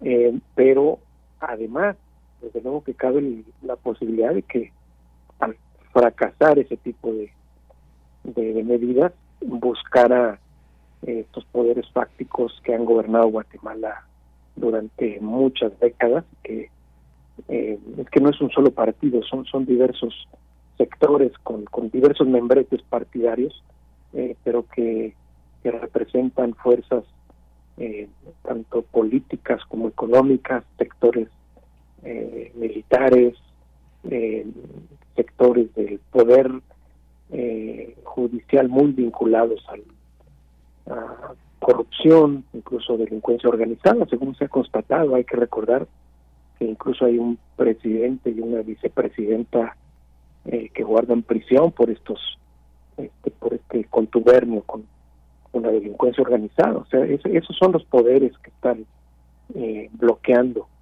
o, tratando de bloquear el acceso de Arevalo, que representa una, una alternativa muy diferente y que tienen, digamos, eh, tienen la eh, temor, por un lado, que, que un presidente honesto llegue al gobierno y que todas estas redes de corrupción pues queden expuestas y sean que se comiencen a desmantelar, digamos. Así es. Pues sí, situaciones que vamos ahí mm, monitoreando, que se, qué está pasando, cuáles son estos movimientos que se dan también en la parte ya donde está hablando la OEA, la propia OEA, y es que la resolución del martes implica que se aplique uno de los artículos de la carta, dado que implica solo una visita para buscar a través de la diplomacia que se desactiven los riesgos institucionales, así le han llamado los riesgos institucionales en este sentido, y que, pues bueno, ahí hacen alguna serie de señalamientos, situaciones, discusión también entre los países, cómo ir moderando situaciones que puedan suceder en este en este tipo y cómo reaccionan, cómo se reacciona también desde la propia Guatemala. Y esto nos da pie, doctor, a que pues tratemos de entender cuál es qué escenario vive eh, Guatemala, por qué se está dando todo este tipo de, de fuerzas, cómo se está dando este movimiento político, qué reticencias hay y qué es lo que decidió también también en las urnas el pueblo, que eso es algo de lo más importante que se debe destacar. Sí, sí, claro. Este, eh, es muy importante decir que, eh, eh, bueno, si bien el, triunfo de Arevalo se dio en un escenario electoral muy, tranquilo, muy muy normal, digamos, al, al posteriormente cuando comenzaron a, manifestarse estas resistencias del poder ante ante el desenlace de las votaciones, eh, también de inmediato se este, desarrolló una muy, muy enorme, importante movilización eh, social de amplios sectores de la sociedad guatemalteca eh, que sorprendió a propios y extraños, ¿verdad? Es una movilización social que tenía muchos, muchos años de no, de no suceder en Guatemala, en la que sectores medios, sectores populares, gente de la ciudad, gente del campo, población indígena, que en el caso de Guatemala es muy numerosa, autoridades tradicionales de pueblos eh, originarios que, que se manifestaron de manera muy, muy firme y masiva en defensa del voto. y en este sentido, la, la situación, digamos que hay, en alguna medida se ha polarizado entre estos grupos de, poder que quieren impedir eh, la llegada de Arevalo y gran parte de la sociedad que está dispuesta a defender el resultado de las votaciones. Esto genera obviamente un escenario mm. pues, de, riesgo enorme, ¿verdad?, para, para la paz social en, en Guatemala. Eh, del lado de la, de la defensa de, el resultado electoral, llamémosle la defensa de la, de la democracia en Guatemala, además de amplios sectores de la sociedad guatemalteca, también se han pronunciado eh, gobiernos y, organismos, entidades internacionales como, como estos que eh, esto que mencionas de la OEA, eh, diversos gobiernos se han, se han manifestado también de una manera hasta ahora bastante bueno clara pero pero prudente. El propio gobierno norteamericano, distintas instancias del gobierno norteamericano han manifestado con claridad su apoyo a, a, que Arevalo tome posesión, eh, más, más que apoyo la exigencia de que se respete el resultado electoral. Y en ese sentido es que eh, en, este, en este contexto se enmarcan también declaraciones y gestos de parte del gobierno mexicano. Eh, el gobierno mexicano ha sido bastante cauto en este sentido. El, el presidente eh, López Obrador ha, en un par de ocasiones ha expresado con claridad su, su, postura, en este sentido de, respaldo a, la, a Arevalo. en alguna ocasión Arevalo visitó México, se entrevistaron, se tomaron fotos, salió en medios. Es una manera de, brindarle respaldo, digamos, de anunciar la posición mexicana, que tiene que ver con, obviamente, la preocupación que existe en México por lo que pueda suceder, no solamente por la defensa, digamos, de, del procedimiento electoral en sí, que, bueno, es, importante, pero también por otras consideraciones. Hay que recordar que en Guatemala, un país vecino de México, eh, todo lo que, todos los, em, las agitaciones políticas, los, los conflictos sociales y políticos que, que existan en ese país van a afectar a México directamente. Entonces a México le preocupa, le debe preocupar mucho eh, lo que ahí suceda. y, y por otra parte, la, la llegada de Arevalo a la presidencia en Guatemala podría abrir una posibilidad que en muchas décadas, yo, yo diría que por primera vez en la historia eh, de nuestras relaciones, eh, podría existir la posibilidad de contar eh, con un gobierno amigo en Guatemala, un gobierno que, que tuve, con quien México pudiera tener un, un vínculo cercano, estrecho, con la posibilidad de establecer algún tipo de alianza o de acuerdo estratégico para enfrentar eh, eh, desde esa perspectiva los enormes problemas y desafíos que existen en la relación entre, entre nuestros países. Entonces, esa es una posibilidad que México debe defender eh, de, firmemente. Muy bien, bueno, pues ya estaremos conociendo qué va pasando allá en Guatemala. Por lo, por lo pronto ya hay muy serias y muy claras posturas en torno a lo que debería ser, que es respetar la voluntad de la gente, que no se den estas intenciones de un golpe de Estado. Lo seguiremos monitoreando todo esto. Gracias, eh, doctor Mario Vázquez Olivera, por darnos esta entrevista. No, gracias a ti. Que esté muy bien. Un saludo a toda tu audiencia. Gracias. Hasta luego. Buenas tardes. Fue el doctor Mario Vázquez Olivera, licenciado en Historia, investigador, maestro y doctor en estudios latinoamericanos por la UNAM e investigador del CIALC. Y bueno, pues fíjese, estamos ya aquí teniendo las informaciones eh, que van surgiendo tras este movimiento. El jefe de gobierno, Martí Batres, dijo en su cuenta de Twitter hace unos minutos, misma zona epicentral que eh, la del martes, se sintió en la zona de Miscuac, son dos, el segundo es más pequeño, magnitud preliminar 3.2, hasta el momento no se han reportado daños, es lo que dice, y el Sismológico Nacional reporta un sismo magnitud 3.2 a 3 kilómetros noroeste de la Magdalena Contreras, aquí en la Ciudad de México, a las 14 horas con 13 minutos. Y bueno, pues sí, este sismo lo pone como tal, sismo magnitud 3 3.2 en la Magdalena Contreras, que son estos pues sismos que se sienten localizada localmente, los microsismos que se le llaman y que nosotros por algún momento nos llegamos a confundir con un movimiento que hubo porque luego a veces cuando pasan muy rápido los camiones y se juntan dos, pues se ha llegado a mover aquí la, la mesa donde están todos los micrófonos y demás, pero bueno, guardar la calma, eh, también pues comentarles que hace unas horas y ya hablando hablando de sismos Hubo un sismo, de 5.4 en, Guatemala, se sintió en Salvador y en México, hay en Chiapas, que se habla de una magnitud de 5.5 que asusta allá en Chiapas, aunque el epicentro fue frente a costa de Guatemala. 2 con 32 minutos, continuamos. Cinemaedro con Carlos Narro.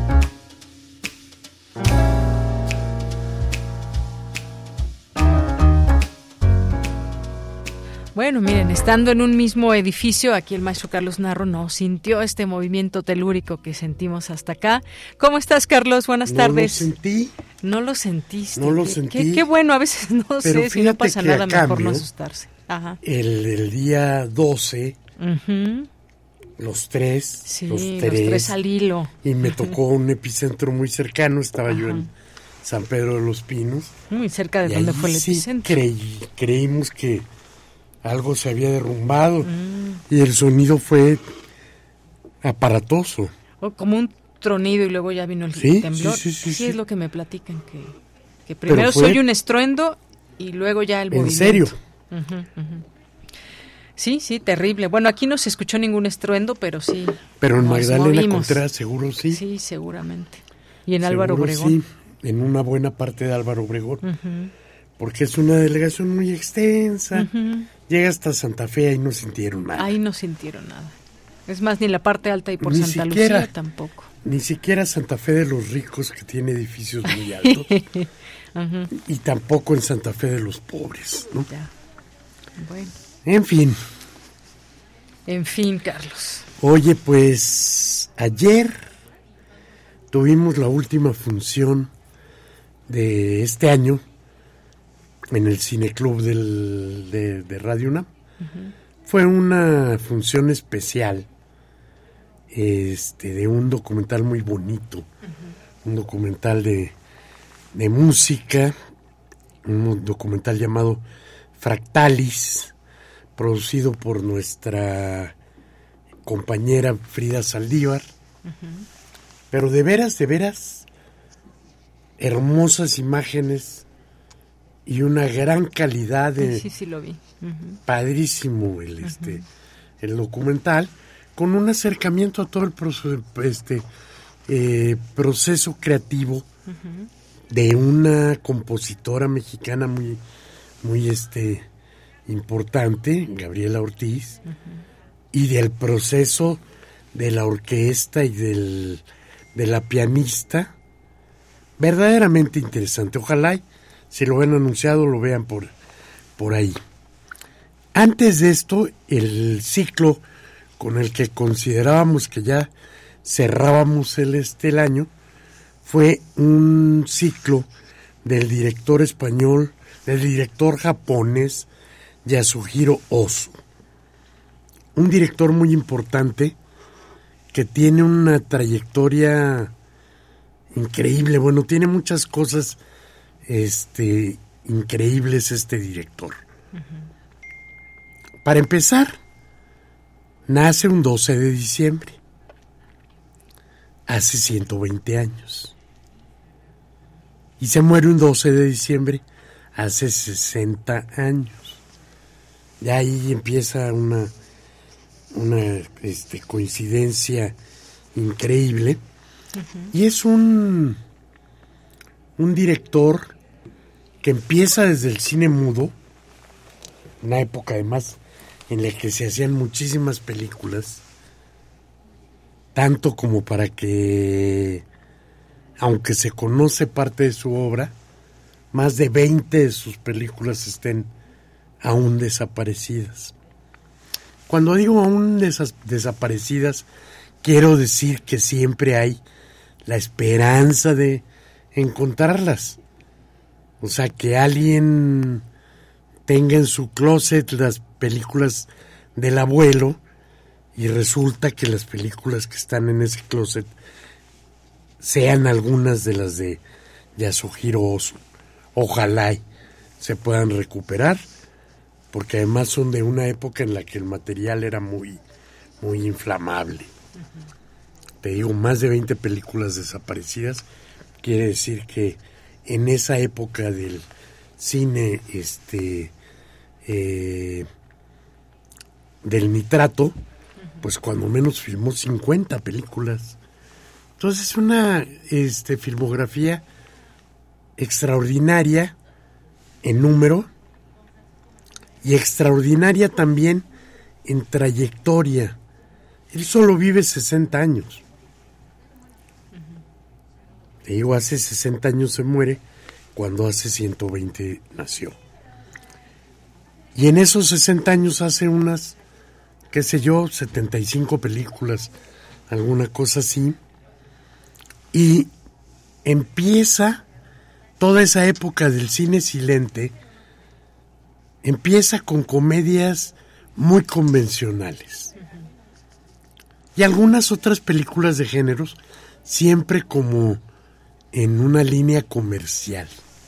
Y conforme va pasando y va desarrollándose, va generando un, un discurso y una y un estilo propios, se va convirtiendo en un director cada vez más artista, cada vez más sofisticado, cada vez más de culto.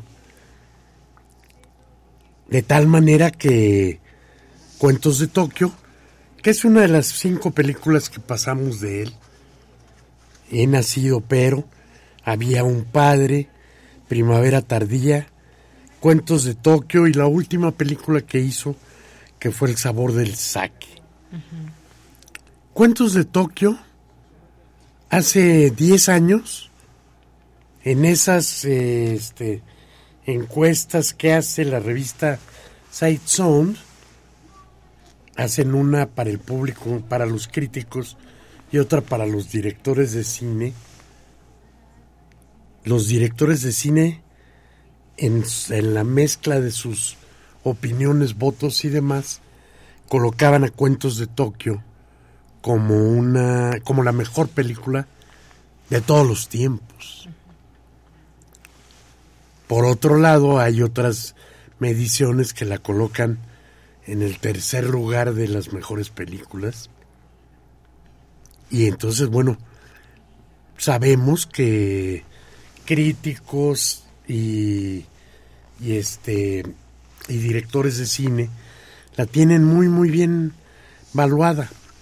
El público en Japón también. ¿no? En nuestro país pues no, no se conoce suficiente el cine japonés. La sombra de Kurosawa está por encima de todos los directores japoneses y más recientemente la de Miyazaki también. Entonces no nos damos cuenta de la grandeza de una cinematografía en la, en la que hay muchos más. El lenguaje que, que genera este eh, Osu tiene muchas formas en las que los, lo distinguimos. Tú ves una película de las últimas de Osu y sabes que estás viendo una película de Osu. Entre otras cosas, por una tendencia a colocar la cámara muy por abajo, a dejarla fija, esa posición, este, no estarla moviendo para, para todos lados. Dices, es una película de oso. Es un director muy influyente y hay muchos directores que en la en sus películas le rinden homenajes abiertos, ocultos o más o menos de pronto con un cartel en, en la pared anunciando una película de él, que era un recurso que él utilizaba muchísimo para demostrar su amor por el cine norteamericano principalmente, ¿no? Y entonces de pronto en una de sus películas ves un cartel de una película de Chaplin, ¿no? Como no viniendo al caso. Pues de la misma manera, directores como Wim Wenders, este, y más contemporáneos le declaran su aprecio, su amor, su admiración de esa manera. Entonces fue nuestro último ciclo del año y cuando hicimos la revisión nos hemos nos damos cuenta de que el Cineclub de Radio Universidad, Radio Cinema como está bautizado y que ya ha cumplido 22 años continuos, es uno de los cineclubes con la programación más interesante de la, de la Ciudad de México. Y está todos los miércoles y tenemos un público que nos, que nos este, acompaña regularmente. Y bueno, les avisamos que para la tercera semana de enero estaremos de regreso. Muy bien. ¿Sí? Perfecto, Carlos. Y este, pues la filmoteca, las, la, el Centro Cultural Universitario ya cerró también. Y hasta el 10 de enero vuelven a abrir. Entonces por ahí casi con ellos. Entonces por eso nuestras recomendaciones hoy no los van a tocar. Pero tenemos recomendaciones para la Cineteca Nacional. Tenemos recomendaciones para quienes van a ir a, a Cineteca Nacional. Empezamos por una película japonesa, Monster, de Hirokazu Koreeda, de este mismo año, para seguir este, pensando en el cine japonés. Luego hay una interesantísima, la última película de este de Aki Kaurismaki, el director más conocido de Finlandia, Hojas de Otoño, está también de este año en la Cineteca Nacional y fue la película ganadora del este del premio del jurado en el Festival de Cannes. Familia de Rodrigo García, también de este año, película mexicana. Y en la Cineteca en Churubusco vamos a recomendar también una película mexicana, Totem, de Lila Avilés. Ella se hizo muy conocida por la camarista. Esta es su película de este año, del 2023. Y es la película que seleccionó la Academia Mexicana de Cinematografía para este para enviar a en la representación de México a la búsqueda del Oscar. Le deseamos toda la mayor de las suertes a Lila Avilés. Es una contienda difícil porque son muchísimos los países que envían una película que ha seleccionado, cada quien tiene su manera de seleccionarla. Para nosotros es la academia. La academia selecciona una película para enviar a los Goya y otra para enviar a los Óscares, tienen que cumplir ciertos requisitos para que puedan ser tomadas en cuenta por las academias de Estados Unidos en el caso de los Óscares y por la Academia Española en el caso de los de los Goya. En este año pues va Lila Avilés y este me parece una gran elección. Es la película que voy a ir a ver este fin de semana, porque no la he visto, pero después de haber visto La Camarista, te puedo decir sí, yo también la que Lila Áviles es una de las nuevas y muy buenas directoras que están surgiendo en este en México. Entonces, pues por supuesto que le deseamos lo mejor para bien del cine mexicano.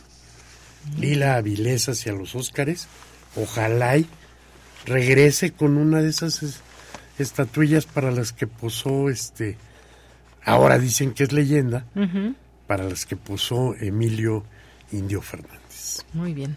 Pues Carlos, muchas gracias, que estés muy bien. Gracias a ti, gracias a todos. Todavía venderé la siguiente, la semana. siguiente semana con Vicky, pero luego me tomo dos semanas. Así es, igual que yo. gracias. Hasta luego y continuamos. Cultura RU.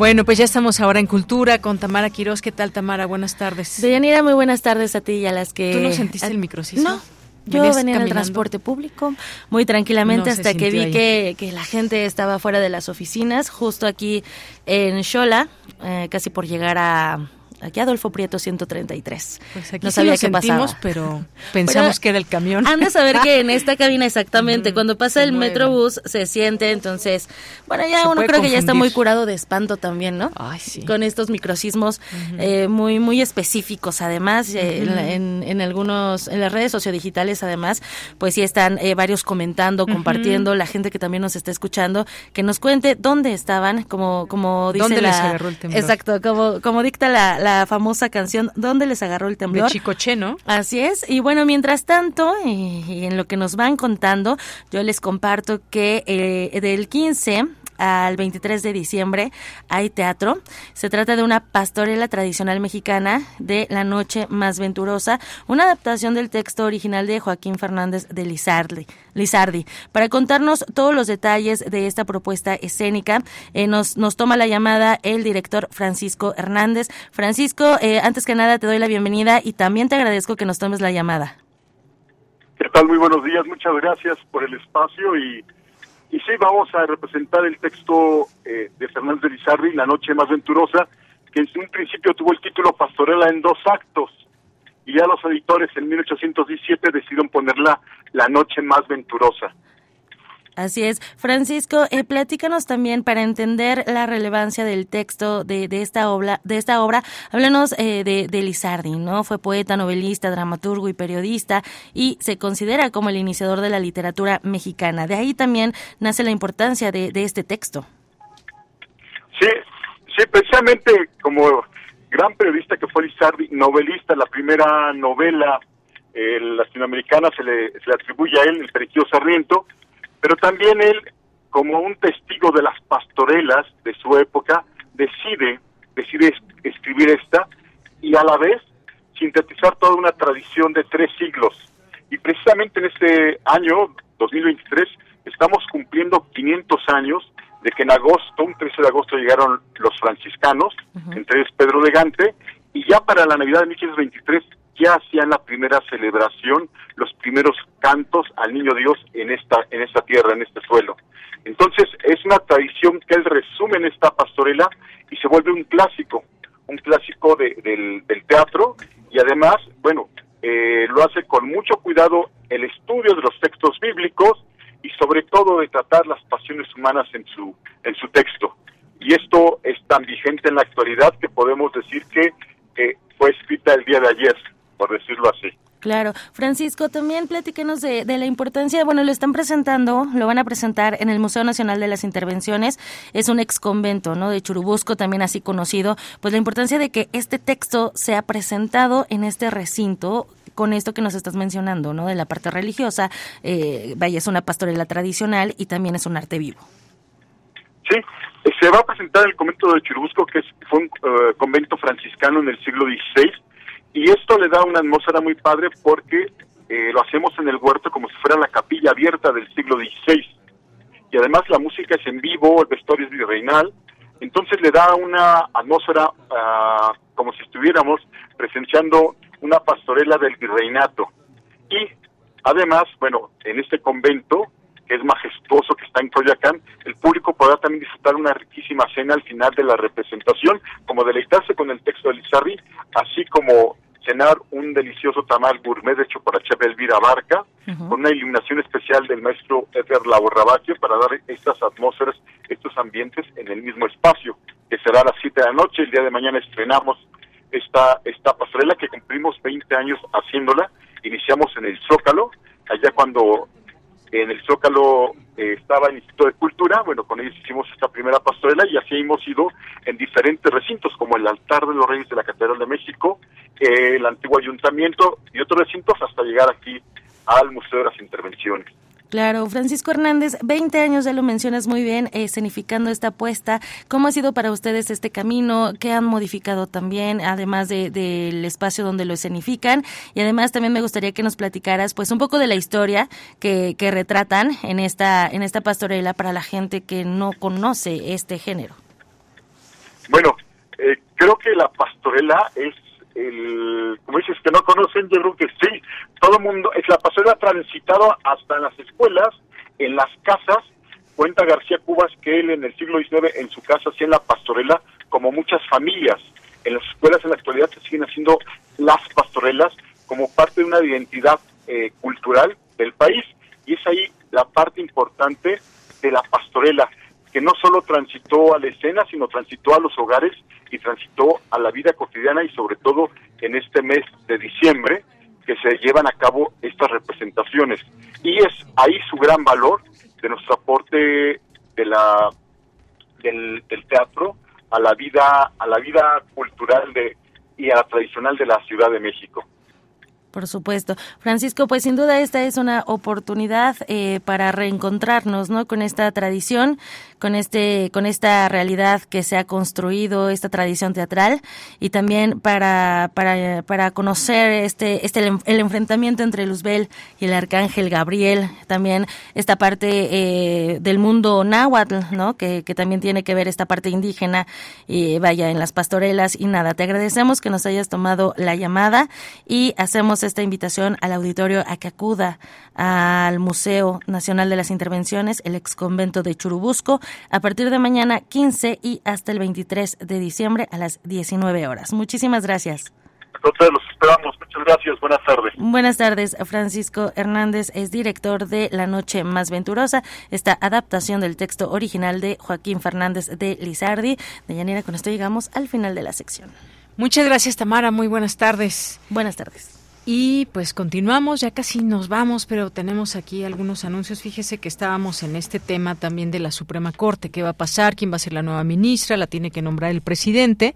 Leo esta nota de la jornada que le comparto casi ya ahorita que estamos por retirarnos, por terminar el informativo.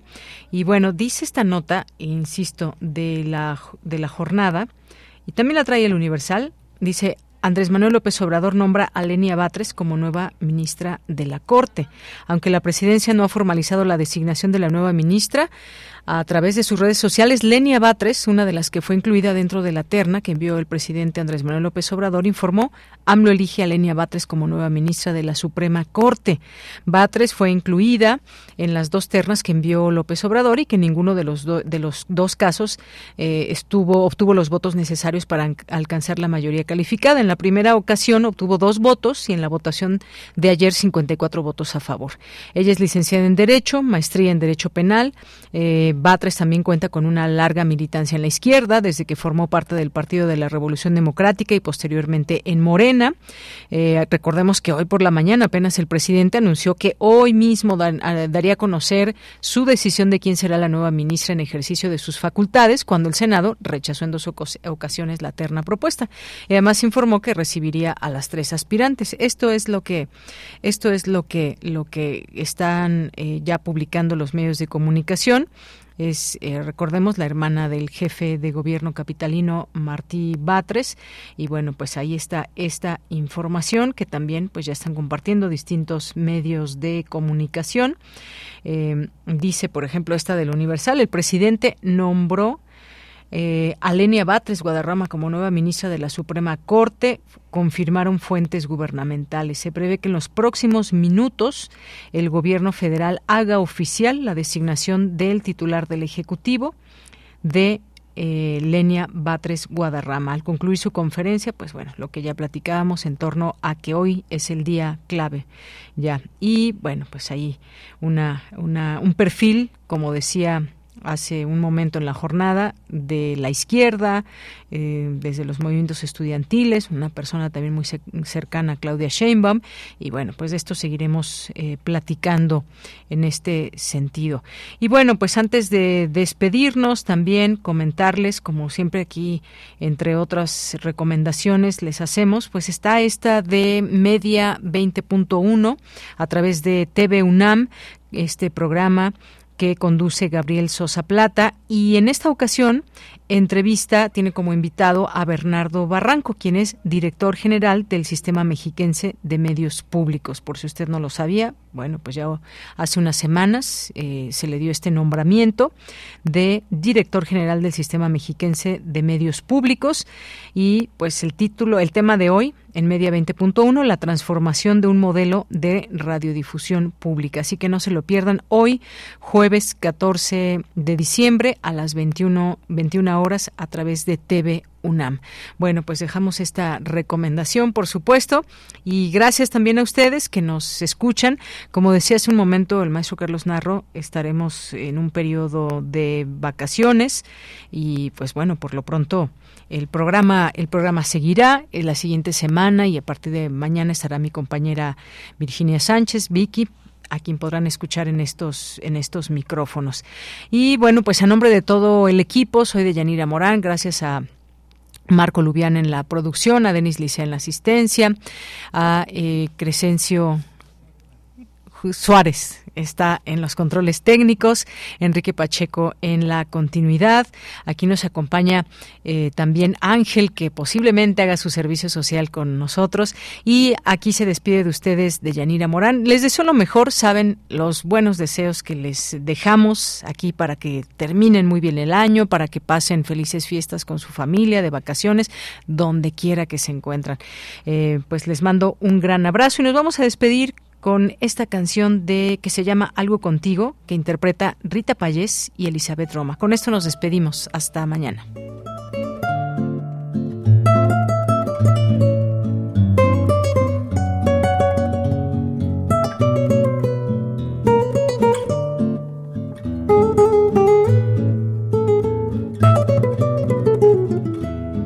Hace falta que te diga que me muero por tener algo contigo. Y es que no te has dado cuenta de lo mucho que me cuesta ser tu amiga. Ya no puedo acercarme a tu boca sin deseártela de una manera loca. Necesito controlar saber quién te besa y quién te abriga. Y hace falta que te diga que me muero por tener algo contigo. Y es que no te has dado cuenta de lo mucho que me cuesta ser tu amiga. Ya me quedan muy pocos caminos. Y aunque pueda parecerte un desatino, no quisiera yo morirme sin tener algo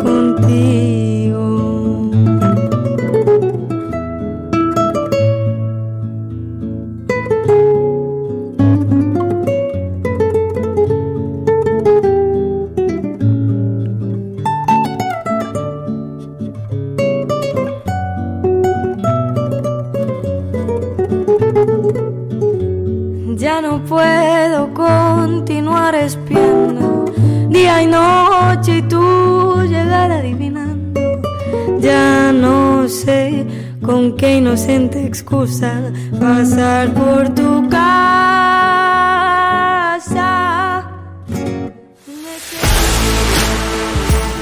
Radio UNAM presentó Prisma RU. Una mirada universitaria sobre los acontecimientos actuales.